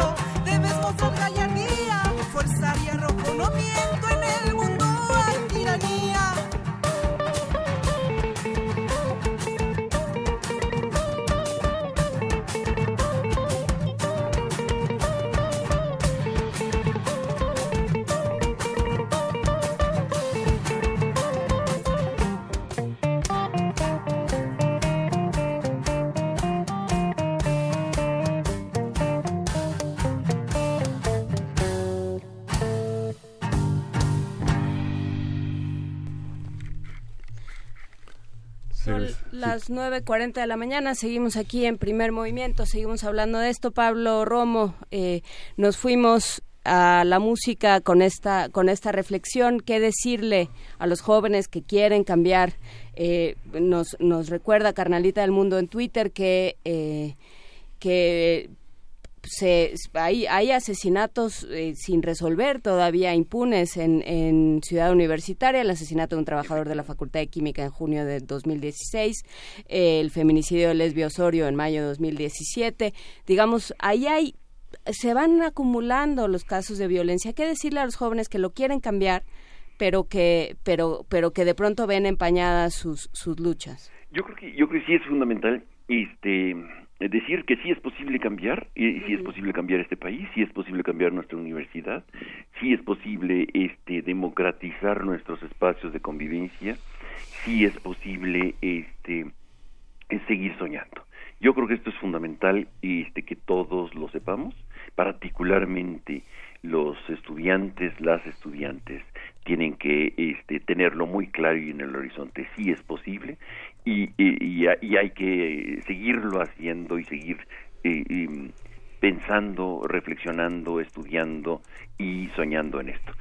Y es indispensable para poder eh, decir que sí es posible exigir a las autoridades todas eh, no a la impunidad no a la impunidad de, de, de Leslie no mentir a las autoridades cuando este, se, se, les ocurre alguna hipótesis de por qué suceden los crímenes que suceden, no empezar a inventar sin tener pruebas, eh, ni tratar de dar respuestas cuando no se sabe, sino decir vamos a investigar en conjunto, vamos a buscar y vamos a buscar la verdad. Para eso es la universidad. Entonces, cuando tenemos respuestas tan simplistas y tan torpes como las que hubo y, ha habido en el proceso de, de Lesbi, por ejemplo, en el proceso de Miranda que nos investiga, cuando se secuestran los autobuses este, universitarios para fines particulares y no se detiene a los responsables de estos hechos este, y se les premia con este pases para el estadio a los partidos de fútbol este y se está eh, truncando la verdad y se está truncando eh, los sueños eh, premiando la impunidad. Creo que es eh, eh, clarísimo es clarísimo lo que está delante de nosotros. Decirles sí es posible sí es posible no es eh, el, el camino de la violencia no es el camino de la provocación no es el camino de la del, de- del enfrentamiento este la manera como se cambian las cosas sino es a través de, de- del diálogo a través de la discusión a través de la de la de, de la reflexión conjunta. Este sí es indispensable que los extremos que tenemos en nuestra universidad que son ricos y enriquecen la diversidad este eh, utilice- utilicen este los espacios de, eh, de- los cauces del diálogo y de la de la concertación de la, de la búsqueda de la, de la verdad en conjunto para este para poder dirimir las diferencias no a las limpiezas de los estudiantes feos no a los golpes y, y al eh, y al insulto como como camino para poder transformar en nuestra universidad, nuestro espacio, nuestro entorno y nuestro país. Eh, eh, Alberto Betancourt. Pues yo me pregunto cómo interpretar lo que pasó el día de ayer, de que esa expresión, esa presencia multitudinaria del día de ayer, y yo creo que expresa varias cosas, eh, indudablemente la indignación por lo ocurrido, pero creo que también, digamos, hace aflorar una serie de problemas más profundos. El, el agua que llevaba la corriente multitudinaria del día de ayer es profunda y expresa muchas cosas. Creo que expresa todo, eh, digamos, toda una serie de problemas que se han ido acumulando, que tienen que ver con la seguridad en el campus, que tenemos que reconstituir entre todos. Me encantó, Juan Inés, cómo empezaste el programa el día de ayer, diciendo que en primer lugar es la propia comunidad universitaria la que tiene que hacerse cargo. Entre todos tenemos que hacernos cargo, usar nuestros poderes, nuestras habilidades, nuestra inteligencia para lo que corresponda. Cuando sea exigirle a las autoridades, exigirles, cuando sea colaborar, eh, colaborar. Pero creo que lo que pasó el día de ayer expresa una crisis simultánea de seguridad dentro del campus. Eh, hablaba con un profesor de mucha experiencia en la UNAM eh, y me decía, bueno, es que también hay una, una inseguridad que está en los alrededores de los planteles universitarios y que de alguna manera rebasa a la propia universidad y ahí la universidad pues tiene que pensar también cómo se organiza para hacer valer en el buen sentido de la palabra su fuerza. Creo que lo que pasó ayer también expresa en cierto sentido yo creo que un cambio de régimen. El país está cambiando y creo que parte de lo que pasó también tiene que ver, coincido, si entendí bien lo que dijo Pablo, coincido con él, también expresa de alguna manera esta inconformidad de ciertos grupos que no están de acuerdo con los cambios que están ocurriendo en el país y que quisieran que la universidad se mantuviera como una especie de islote del pasado. Entonces, pues yo creo que la universidad está llamada a jugar un papel estratégico en la historia contemporánea de México. Tenemos que mantenerla abierta, tenemos que mantenerla pensante, actuante, completamente comprometida con la resolución de los grandes problemas nacionales. Y para eso, pues creo que vale la pena que entre todos hagamos un enorme esfuerzo. El día de ayer hablaba yo con eh, Yoga Isis Castillo Montañez, la tía de Sebastián. Ella, por cierto, me dijo que sí ha habido un acompañamiento de las autoridades universitarias, pero pues que como suele ocurrir en estos casos, a veces uno se siente un poco solo. Eh, yo quisiera transmitir el correo de, de yoga, la tía de Sebastián, es yoga y de Ignacio S. yogaís arroba hotmail.com por si alguien de la comunidad universitaria quiere mandar un saludo a la familia de Sebastián, que siempre conforta un abrazo. Yo creo que ayer había 30 mil personas dispuestas a abrazar a las familias de los estudiantes heridos. Pero Yoga me decía algo con lo que yo quisiera pues ir terminando mi, mi reflexión. ella nos decía que ella mandó a sus hijos y a su sobrino pensando que estaban seguros en Seúl. Claro. Y yo creo que entre todos tenemos que hacer un esfuerzo para que, como ocurrió durante muchas décadas en la historia de México, cuando uno va a ciudad universitaria siente que está uno un poco más seguro que en el resto del mundo, porque hay una comunidad que te protege. Y hablando de esta comunidad, Pablo, me gustaría eh, cerrar contigo eh, con una reflexión sobre el papel de, de los maestros, de los investigadores, de las autoridades, digamos, eh, de, de quienes de alguna manera están eh, a cargo de los de los estudiantes o tendrían que estarlo. ¿Cómo cómo ayudarlos? ¿Cómo acompañarlos? Desde tu perspectiva de maestro, ¿qué, qué decir? Mira, yo creo que es, este, eh, lo que está sucediendo me parece muy relevante. Eh, me parece que es parte del contexto del país que no hay que este, soslayar. Me parece que las universidades del país, no solamente la UNAM, todas las universidades del país tienen que jugar un papel mucho más protagónico en la transición y en el cambio y en decir no a la violencia y decirles a los violentos no este es fundamental. Ah, ah, muchas universidades han permanecido calladas en este periodo oscuro de nuestra historia del país, de, de violencia, no han acogido a las madres de los desaparecidos, no han acogido a las víctimas de, este, de, de, la violencia, no han levantado la voz por miedo a, a que les recorten sus presupuestos, eh, cuando sus estudiantes de periodismo han sido asesinados, no han acogido en sus campus, en las universidades, este, a, las víctimas de, de, de, de, esta situación de terror que eh, ha pasado el país. Me parece que hoy puede ser un llamado de atención para que desde el aula los profesores, nosotros, podamos decir claramente y hablar claramente de que tenemos que preocuparnos y ocuparnos nosotros también por eh, eh, atender eh, y decir no a la violencia y acompañarlos con, eh, con mayor claridad, con mayor eh, expresión explícita de, de la necesidad de, de cuidarnos, de amarnos, de protegernos entre nosotros. Si no lo hacemos nosotros, si no nos queremos entre nosotros, no vamos a transformar, no somos solidarios no- unos con otros. Entonces es importante no enseñar para competir, sino enseñar para colaborar. De- y, y colaborar eh, desde algo tan elemental como acompañarnos al metro, acompañarnos al, al autobús y exigir a las autoridades que sea y que retorne este eh, el, el- el- el- espacio de, de- confianza y de confiar entre nosotros. Por más que haya este tipo de provocaciones, tenemos que ser muy claros de no caer en ellas, de sí denunciarlas, ponerles nombre y apellido, y me parece que sí no, no basta con expulsarlos. Es indispensable que se corrija esta eh, esta situación con eh, una reflexión mucho más profunda, mucho más de fondo, mucho más a largo plazo. Por supuesto, no lo vamos a, a, digamos, no, no se va a acabar aquí, por lo menos no eh, por nuestra, no por nuestra voluntad. Vamos a seguir platicando de estos temas en los próximos días. Falta que pase, eh, a ver qué pasa con las mesas de diálogo. Falta ver eh, las asambleas que se llevarán a cabo en los próximos días en los distintos planteles. Eh, pues los mantendremos al tanto aquí desde de- estamos jugando desde la banda, pero bueno, pues con la banda también.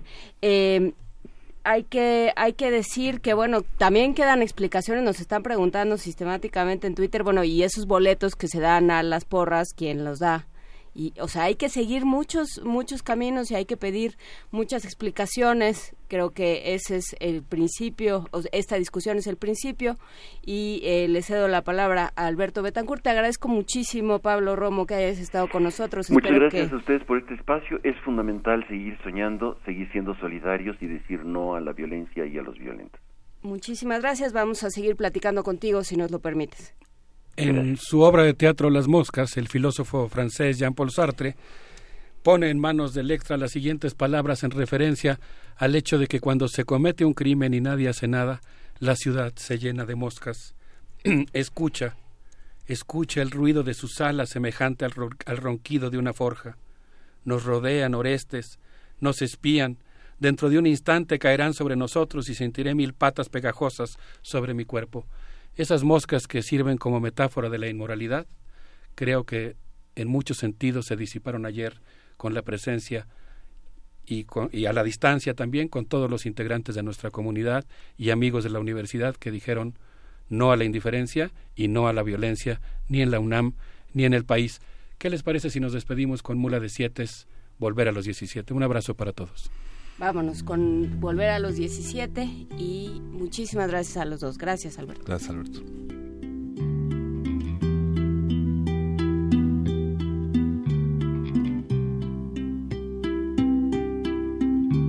Volver a los 17 después de vivir un siglo es como descifrar signos sin ser sabio, competente, volver a ser de repente tan frágil como un segundo, volver a sentir profundo como un niño frente a Dios. Eso es lo que siento yo en este instante fecundo.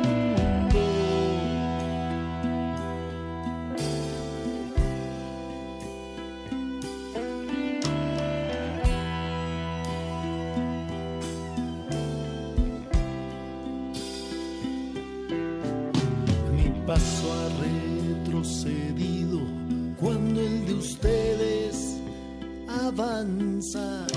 El arco de las alianzas ha penetrado en mi nido con todo su colorido.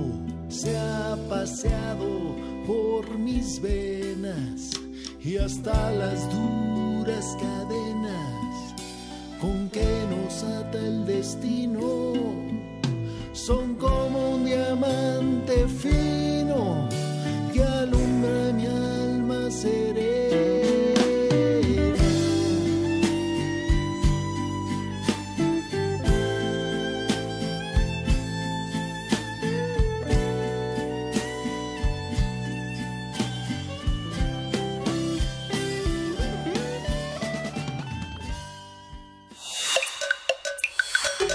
Primer movimiento.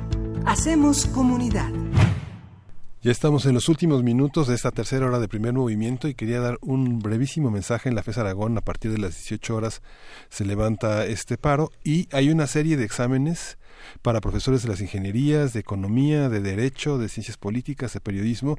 Hay que comunicarse a la dirección académica eh, a, pa- a partir de esa hora para saber la asignación, la resignación de los exámenes que muchos maestros que concursan por asignaturas van a tener a lo largo de este viernes próximo y de la próxima semana. Y bueno, pues aquí vamos eh, hoy, eh, mañana, eh, bueno, hoy en los minutos que nos quedan, pero mañana y en este y los días que sigan vamos a estar platicando de estos temas. Con quien quiera venir a platicar con nosotros, por supuesto, están eh, estamos dispuestos a dialogar. Con quien quiera, nomás que sí nos contesten. Pero bueno, en fin, eh, hay que decir, por supuesto, que se buscó a, las, eh, a, a alguien en rectoría que quisiera venir a dar el punto de vista. No logramos mucho, pero no se preocupen, nuestra necesidad es legendaria. Vamos a seguir en esto. Nos vamos a música, Miguel Ángel, antes de despedir este espacio. No, ah, ya despedimos. despedimos, ya nos vamos. ¿Ya nos vamos? Bueno, Está bien. pues esto fue primer movimiento. El mundo desde la universidad. Hasta Ah, mañana. sí, sí hay canción. Que sí hay canción. Sí, nos despedimos con un beso de Josean Loj.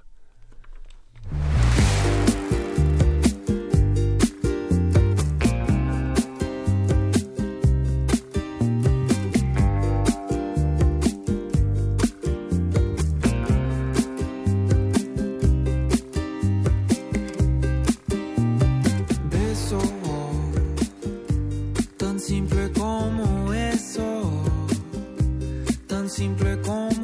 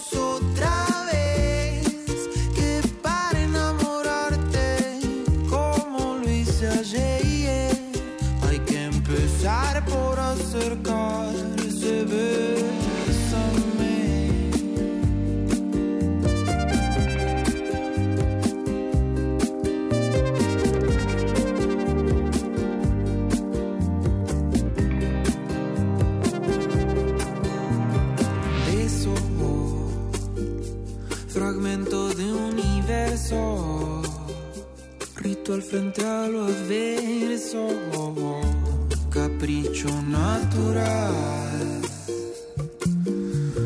Ve solo lenguaje tan diverso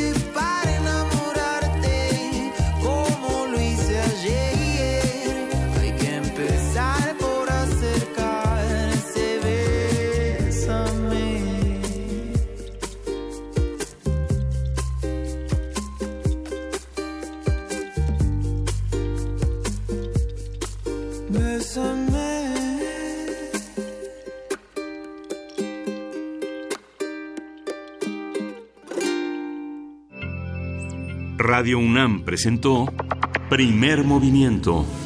El mundo desde la universidad.